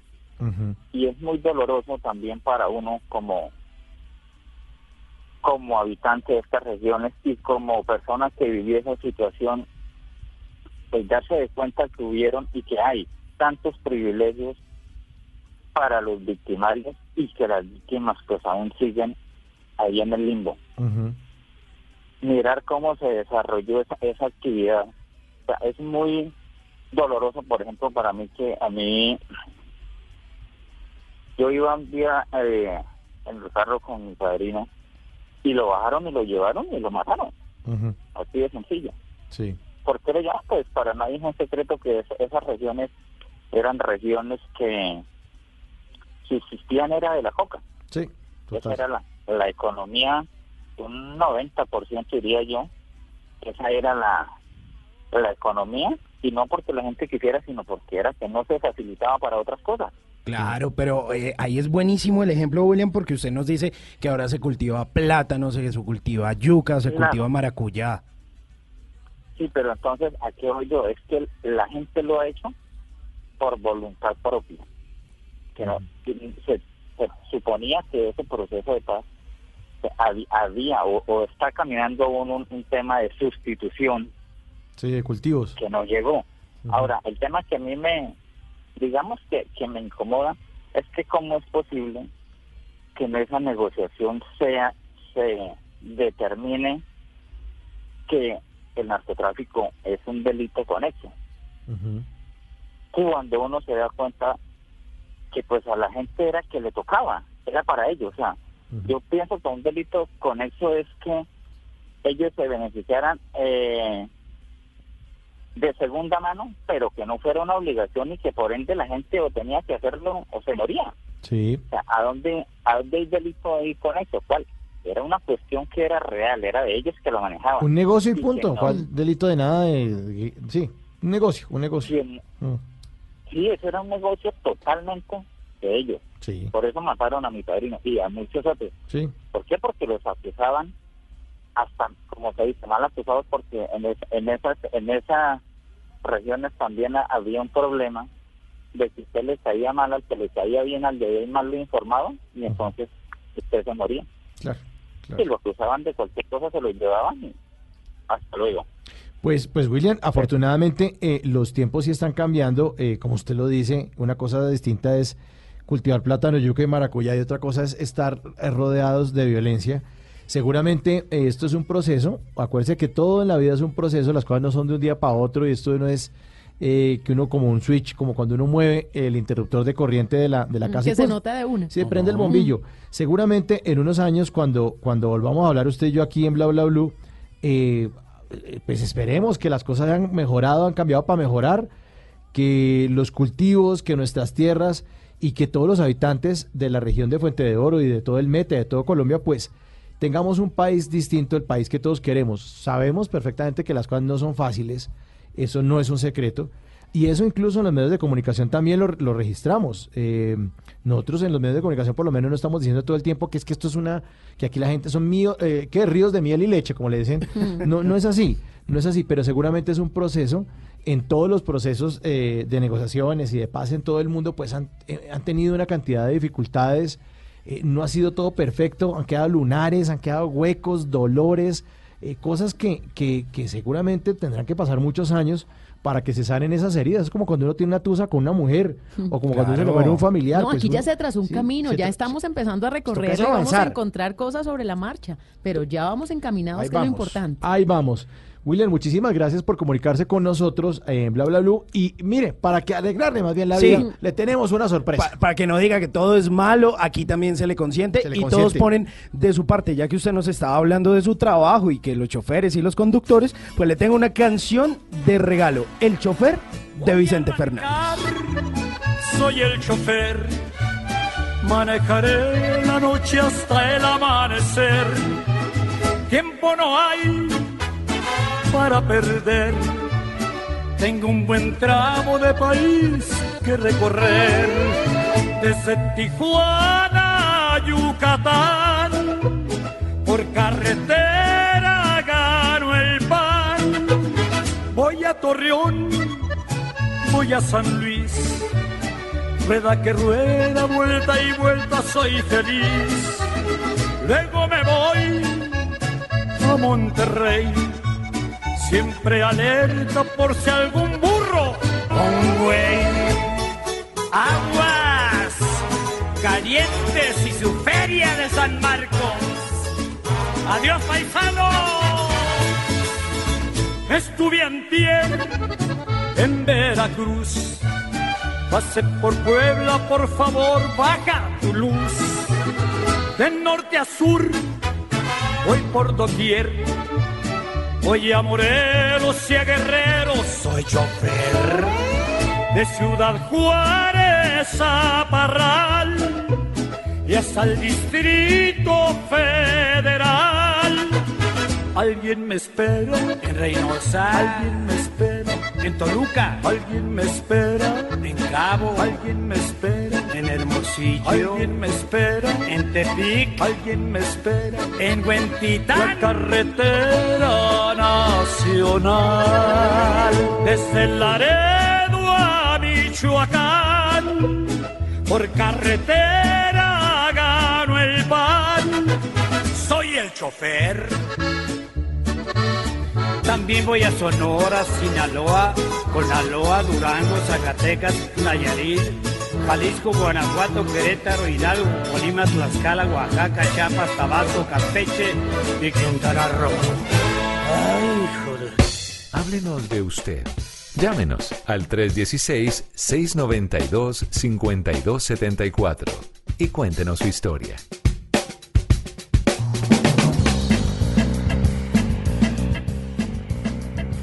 Y a esta hora de la noche, ya de la mañana mm, o de la madrugada, eh, vienen los Tata Tips.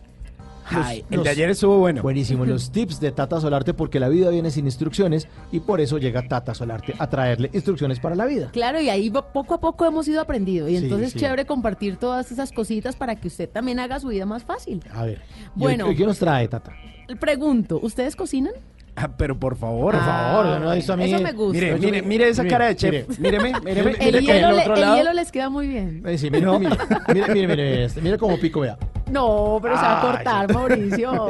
Bueno, les cuento que todas las personas que cocinamos hay una seria dificultad en la pelada del plátano. Entonces uno dice, ah, pero estamos hablando de- del plátano verde. A pasar patacones. El de hacer patacón, el de hacer marranita, el de hacer las canasticas para el Uy, ceviche. marranitas. Marranita. Se les hizo agua a la boca y tienen a una bayuna aquí en la mesa. Sí, para los que andan Uy. perdidos, marranitas son unas... Unas un- bolitas unas de bolitas, plátano sí. rellenas de chicharrón. Uy, sí, y, Oh. y eso frito, uy, no, no, eso es lo máximo. Lo bueno es que es cero calorías. Sí, sobre todo cero calorías, ¿no? Bueno, pues pelar el plátano tiene su arte, tiene su ciencia. Hay personas que le cortan las dos puntas, los dos extremos, cogen el cuchillo a la mitad y empiezan a abrirlo con el dedo y lo pelan en un segundo. Pero para eso Bueno, hay que tener mucha práctica. No, y la uña larga además. No, No, es más que todo con la yemita de los dedos que uno hace la fuerza Claro, para sí. abrir el Ah, plátano, porque no es tan fácil. Eh, hay otras personas que se demoran un poquito más, pero con este Tata Tips de hoy, ustedes no se van a demorar sino tres minutos, pero lo mejor, no pelando el plátano, sino que otro, otro aparato va a hacer esa, esa peladita por usted. ¿Cuál aparato? así? Sí, ¿Cómo póngale así? cuidado. Usted coge el plátano, con el cuchillo le corta las dos puntas, los Sí. dos extremos del plátano, y lo va a poner en el microondas cuatro minutos, Ah. en modo calentar. Ok. Luego lo saca, espera que se enfríe un poquito porque Sí. está caliente, y luego lo va a pelar como si fuera un banano. Ay, no puede La ser, eso está cáscara sale de una y usted se va a olvidar de pelear con el plátano, porque he visto muchos que pelean con Sí. el plátano tratando de pelarlo. Eso está Eso buenísimo. está muy chévere. De tres a cuatro minutos, no más. Eso sí, le corta los extremos, Claro. no vaya a poner Antes de meterlo en el Claro, microondas. se coge el plátano que vaya a pelar, le corta los extremos con un cuchillito Tan, tan. y ahí lo mete en el microondas, tres minutos, modo de calentar, porque el microondas tiene a descongelar, calentar, entonces en calentar. El que uno usa para calentar la comida y la sopa y la vaina. normal. Y no tiene que ponerle platico al Pero- plátano, pero nada, dijo- lo pone ahí. Usted dijo tres minutos y ahora, eh, ¿qué dijo? No, cuatro es primero. que de tres, es que hay plátanos grandes. y Ah, hay plát- bueno. Acuerde que hay unos plátanos en promoción. Entonces, si usted compra un plátano. El cyberplátano. Claro. Si usted compra un plátano solito en el Fruver, eso le vale dos mil pesos. Pero si usted se va a la plaza, le dan un paquete por cinco mil y trae más Es el de que me 10. gusta a mí, sí. Entonces depende del tamaño del plátano, es de 3 a 4 o 5 minuticos, Está depende del tamaño del plátano. Claro, y luego ya como si fuera un banano. es en serio, sale de uno. los ra- mara- Ahí sí, marranitas. es más, No. ahí sí pueden hacer marranitas. Ranita, sí. Ahí Buen está, tip con la tata solarte. Para que no pelee con el plátano.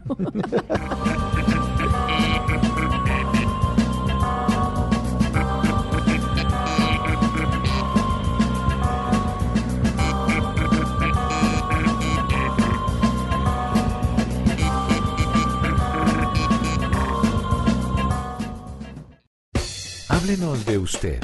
Llámenos al 316-692-5274 y cuéntenos su historia.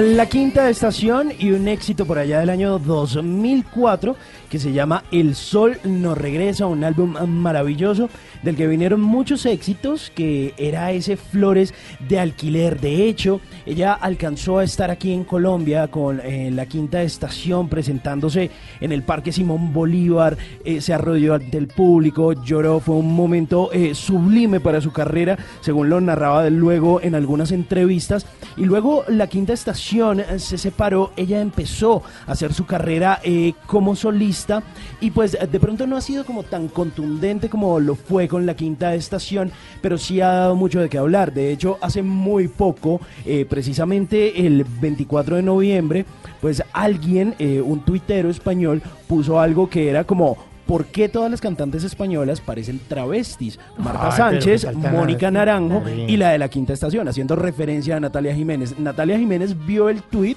pero lo puso como referencia patán, y le respondió como, dime tú de qué, qué de malo tienen los travestis. Sí, no seas tan homófobo. Y pues obviamente esto fue tendencia mal, no en no en Colombia pero pues sí por lo menos en España que es su país natal. Así que bueno pues ahí está Natalia Jiménez junto a la quinta estación con esto que se llama El Sol no regresa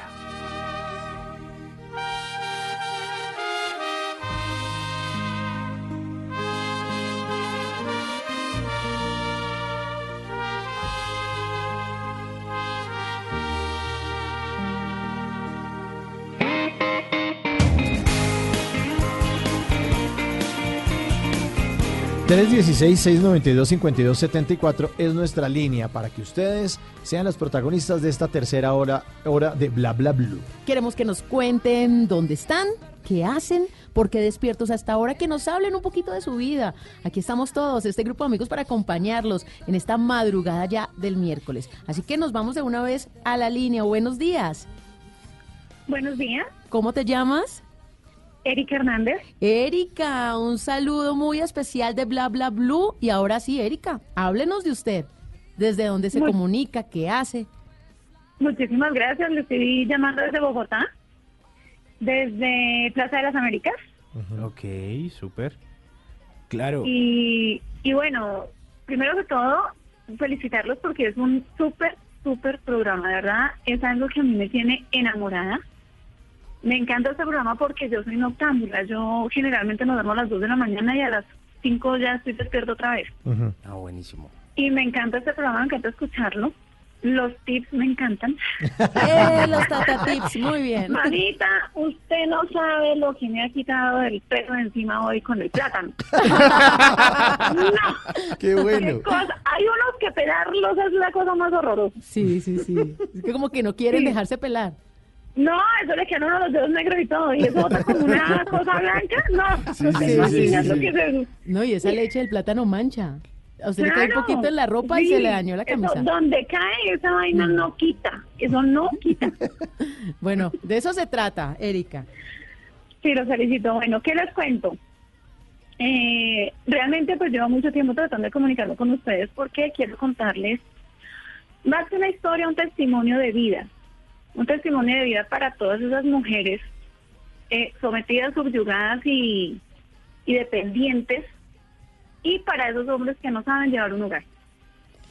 que de pronto creen que, que son los poderosos y si tienen poder económico, pues ni hablar del tema. Peor. No, pues imagínate. Yo me separé el 29 de julio de este año. Me daba pánico, pero pánico separarme.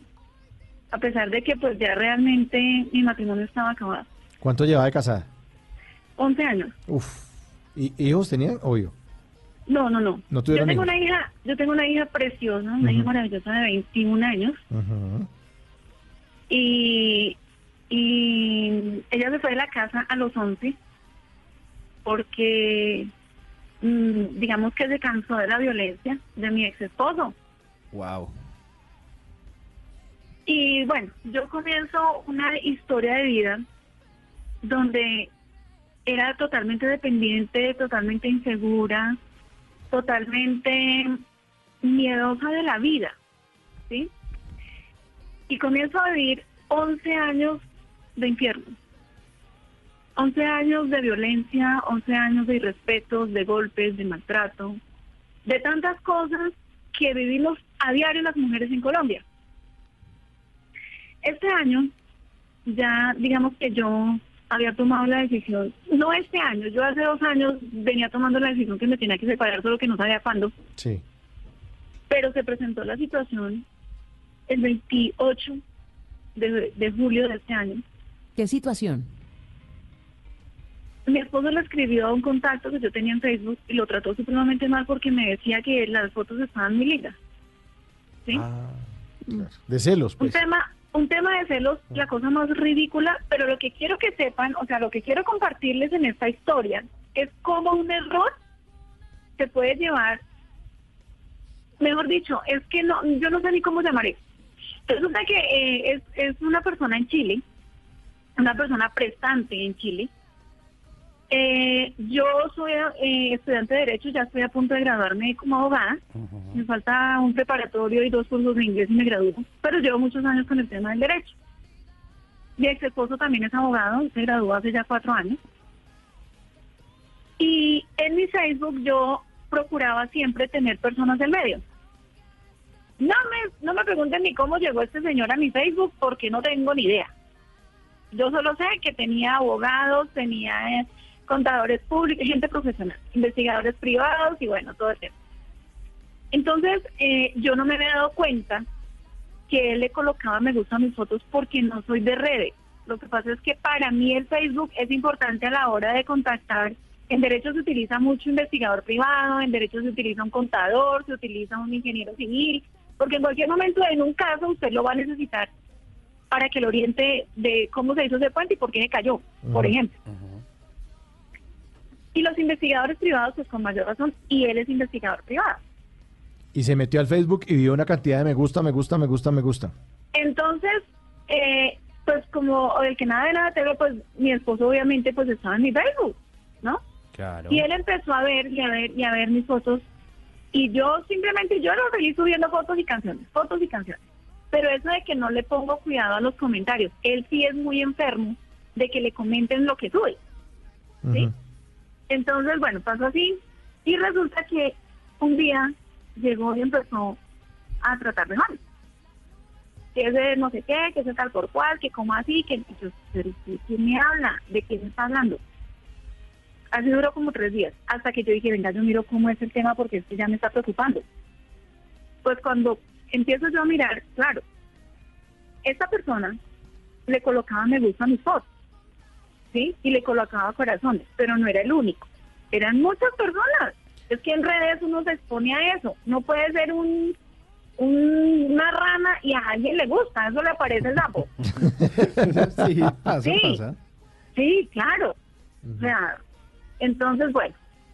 Y le dije a mi esposo, le dije, oye, si tú vieras entonces mi Instagram desmaya.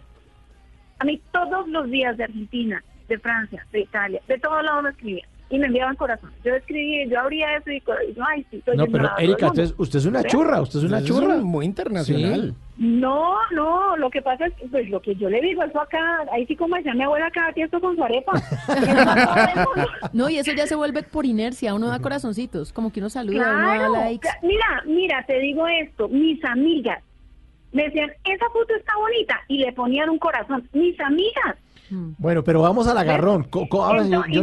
El detonante. El detonante. Póngale cuidado, Póngale póngale cuidado, cuidado, a y, ver, que ¿cómo? esto, y que esto le sirva de experiencia a todas las esposas, a todos los esposos, a todas las parejas. Cuando uno no sabe llevar una situación de celo, se tira el matrimonio, se tira la relación. Resulta que mi esposo, mi ex esposo, pues como que me, me despertó la, la, la curiosidad de, venga, ¿por qué está tan mal? Claro, cuando yo lo miro, por favor, casi me infarto, muchachos. ¿Qué pasó? Divino el tipo. ¿Así? No. No, no, no, no, no, ustedes vieran ese hombre. Ay, físicamente eso, Dios mío, lo bajaron de cielo. No, qué tipo tan Y espectacular. apenas usted Mire. vio esa churrera ahí al lado de, su, No, de sus comentarios y con todo eso. razón. Con razón. Que sí, lo claro. empezó a seguir. Claro. Mm, Claro, y yo dije, no, pues con razón que está tan incómodo. ujú. Pero es que, mire, es un tipo atlético, es un tipo súper churrísimo. Ya me están dando de preguntarle ganas el usuario, No, no, una foto. Y entonces, bueno, eso empezó a molestar y no sé qué, no sé cuándo. Pasó como una semana. Pero ya me despertó a mí la, la, la curiosidad de saber si, si él miraba o no miraba mis fotos. Entonces yo decía, ve, porque a veces uno se enfrasca tanto en el hogar y yo en mi casa era un mueble más, que uno piensa que ya nadie lo va a mirar Mm. y que ya el tren se le fue y que ya lo, con lo que le tocó, ya le tocó. Aparte de eso, cuando uno está comprometido, cuando uno tiene un compromiso real, uno no tiene ojos para nadie más. Bueno, pero, vamos al tropel, Erika, porque es que yo necesito acción. Como en acción. Entonces, póngale cuidado. Entonces llegó y bueno, pasó como una semana cuando yo estaba un día mirando, pero yo no estaba mirando, digamos, el perfil de él, no. Estaba mirando normal. Así como cuando uno mira. Sí, así como cuando uno le da curiosidad. Y pasa Cuando saliva, veo sí. que le salió, entonces, pum, salió ahí un- un- una burbuja. Y era él. Le estaba hablando, charlando. Y yo, claro, y yo, bueno, y volteo, y, y entonces eh, tomé la burbuja y claro, cuando veo, bella, bella.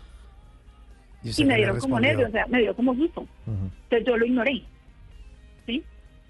Pero, eh, digamos que él, él siguió escribiendo, insistiendo, insistiendo, insistiendo. Yo lo ignoraba, lo ignoraba, hasta que un día llegó mi esposo y me dijo hasta de que me iba a morir. Y yo dije, pues ahora le voy a hablar, para que por lo menos me vacíe por algo, porque es que no he hecho nada. Ah. Es- Claro. ¿Ah? Dije, a ver. O sea, que ahora sí la regañen por algo. ¿Qué tal? Sí, claro, claro. Dije, ah, pues, ah, es que ese es el tema. Perfecto, entonces ahora sí le voy a hablar. Y yo, hola, ¿cómo estás? ¿En qué te puedo ayudar? No sé qué. No, mira, es que eh, me parece que tienes, eh, eh, me gusta tu historia porque yo tenía mis fotos con mi esposo y mi esposo es una persona en condición de discapacidad. Él tiene los brazos cortos por una enfermedad que se llama focomelia. Entonces, mi ex esposo, perdón.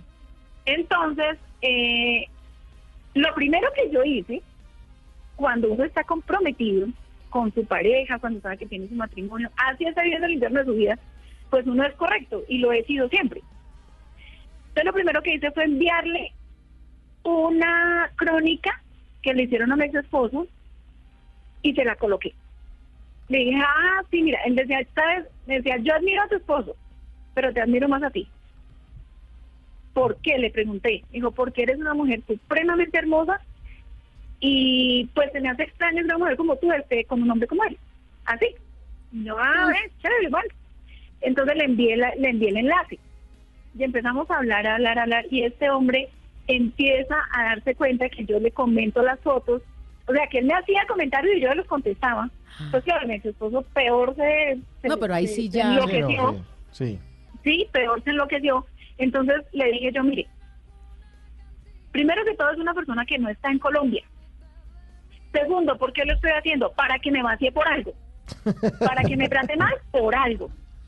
Porque es que no hay nada más horrible que usted esté siendo correcto, ¿sí? Y vengan y se le empiecen a dedicar por algo que usted no ha hecho. ¿Y entonces ¿Sí? qué le dijo su ex esposo por eso o qué? Nos separamos, ya se acabó esta vuelta. Chao. No. El 28 de, de De julio, julio, sí. O sea, un día con- antes. contactó a este señor y le ha pegado una tragada. La cosa más horrible. Y ya me la había hecho dos años antes con una amiga de algo que nos contó como, como secreto profesional y él le publicó eso en Facebook porque tuvieron una pelea. No. Pues eso me llevó a mí a la clínica de La Paz.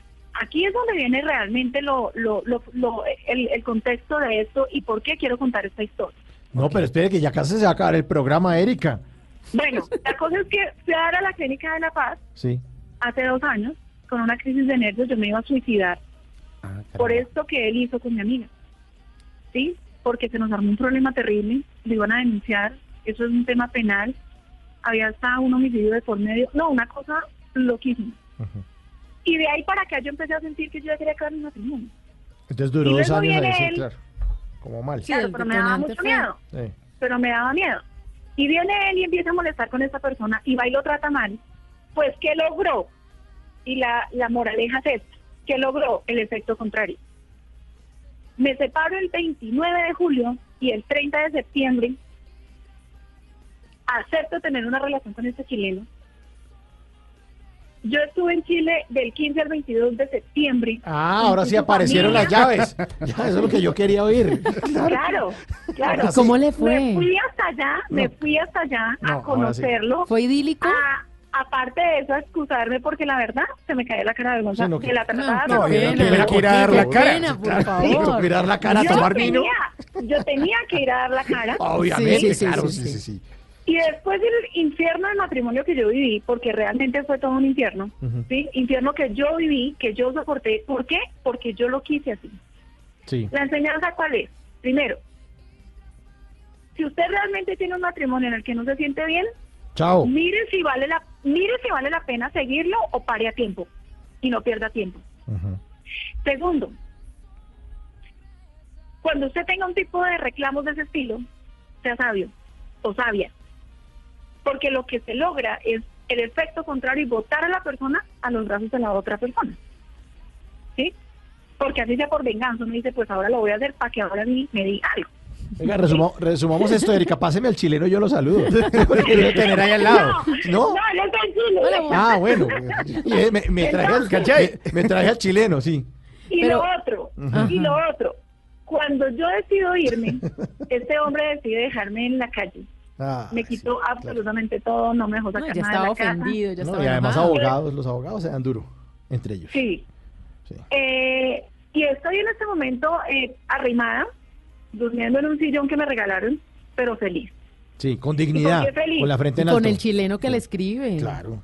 ¿Y por qué feliz? Primero, porque yo pienso que esto fue una diosidencia, siempre lo he dicho, porque de verdad yo debí dejar mi matrimonio hace mucho tiempo.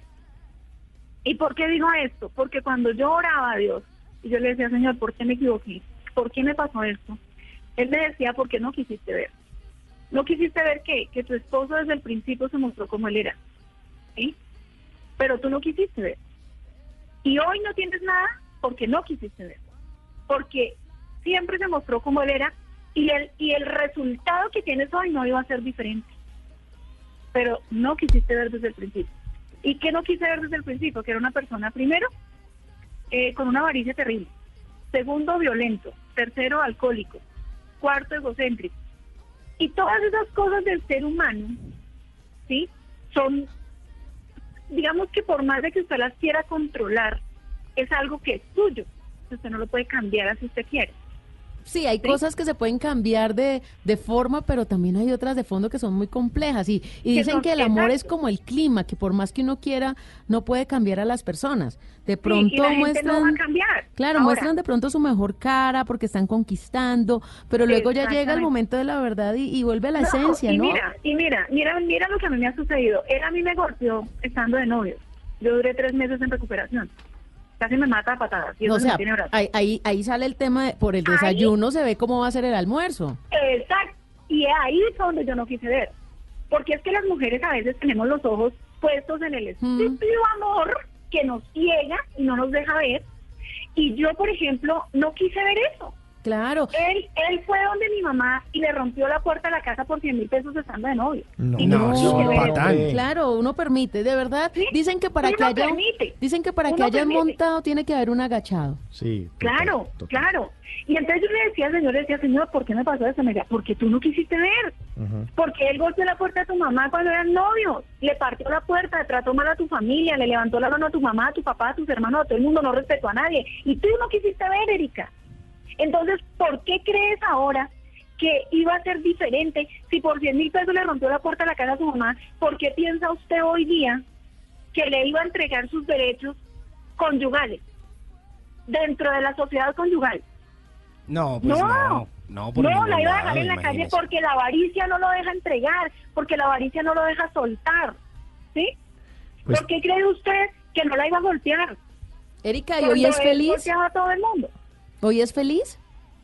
Totalmente, brutalmente feliz. Y ese es el testimonio que tengo para todo el mundo. Bueno, pues esperemos, Erika, ¿sabe qué? Que muchas mujeres que de pronto están en su situación también hoy se pellizquen con esa historia que usted nos ha contado, que no dejen pasar más tiempo, que si han tenido una situación de maltrato, de violencia intrafamiliar. Recuerden que hay una línea gratuita para celulares, para teléfonos, que es el 018 112 137. Es la línea púrpura. Ahí todas las mujeres podemos dar a conocer ese caso de maltrato y no permitir que esto siga. ¿Cómo es la línea, Tata? 018 112 137, la línea púrpura. Bueno, pues ya casi nos lo va... Sí, lo más, Erika. lo más difícil, lo más difícil, discúlpame que te, que te interrumpa, sé que tienes que, que terminar ya el programa, pero lo más difícil de todo es que uno con su negligencia visual, ¿sí? Y con el estúpido amor, porque es que uno cree que eso es, eso es amor, no, eso es amor malsano, y eso es un amor estúpido.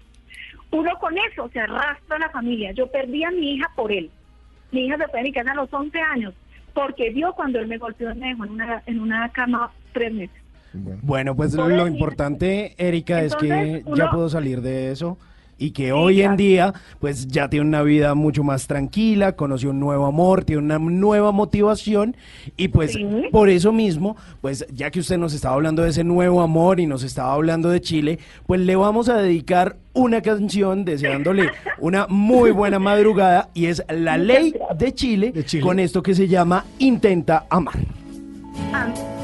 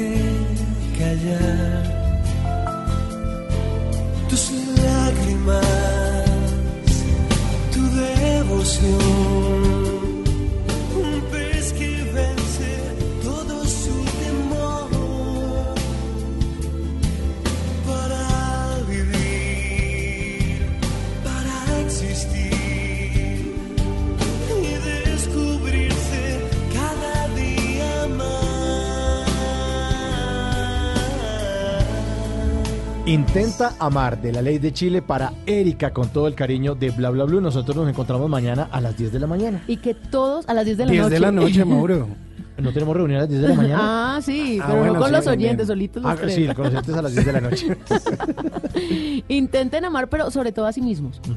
El amor propio. Sí, es el más importante. Exactamente. Bueno, Oiga, mañana. estuvo chévere el programa de hoy, aprendimos un montón, súper invitados y además buenas historias. Y bueno, ya saben, hay que intentar amor, amar y liberarse de toda esa Y estamos, carga negativa. Y estamos en la era digital, así que la reunión mañana puede ser por Skype, por ejemplo. ¿Sí? La de las 10 Ah, de la ¿no van a mañana. venir? Ah, me sacaron. Ah, bueno, listo, por Skype, entonces mañana nos encontramos. Y ustedes, queridos oyentes, gracias por hacer parte de Bla Bla Blue. Feliz resto de madrugada. Chao.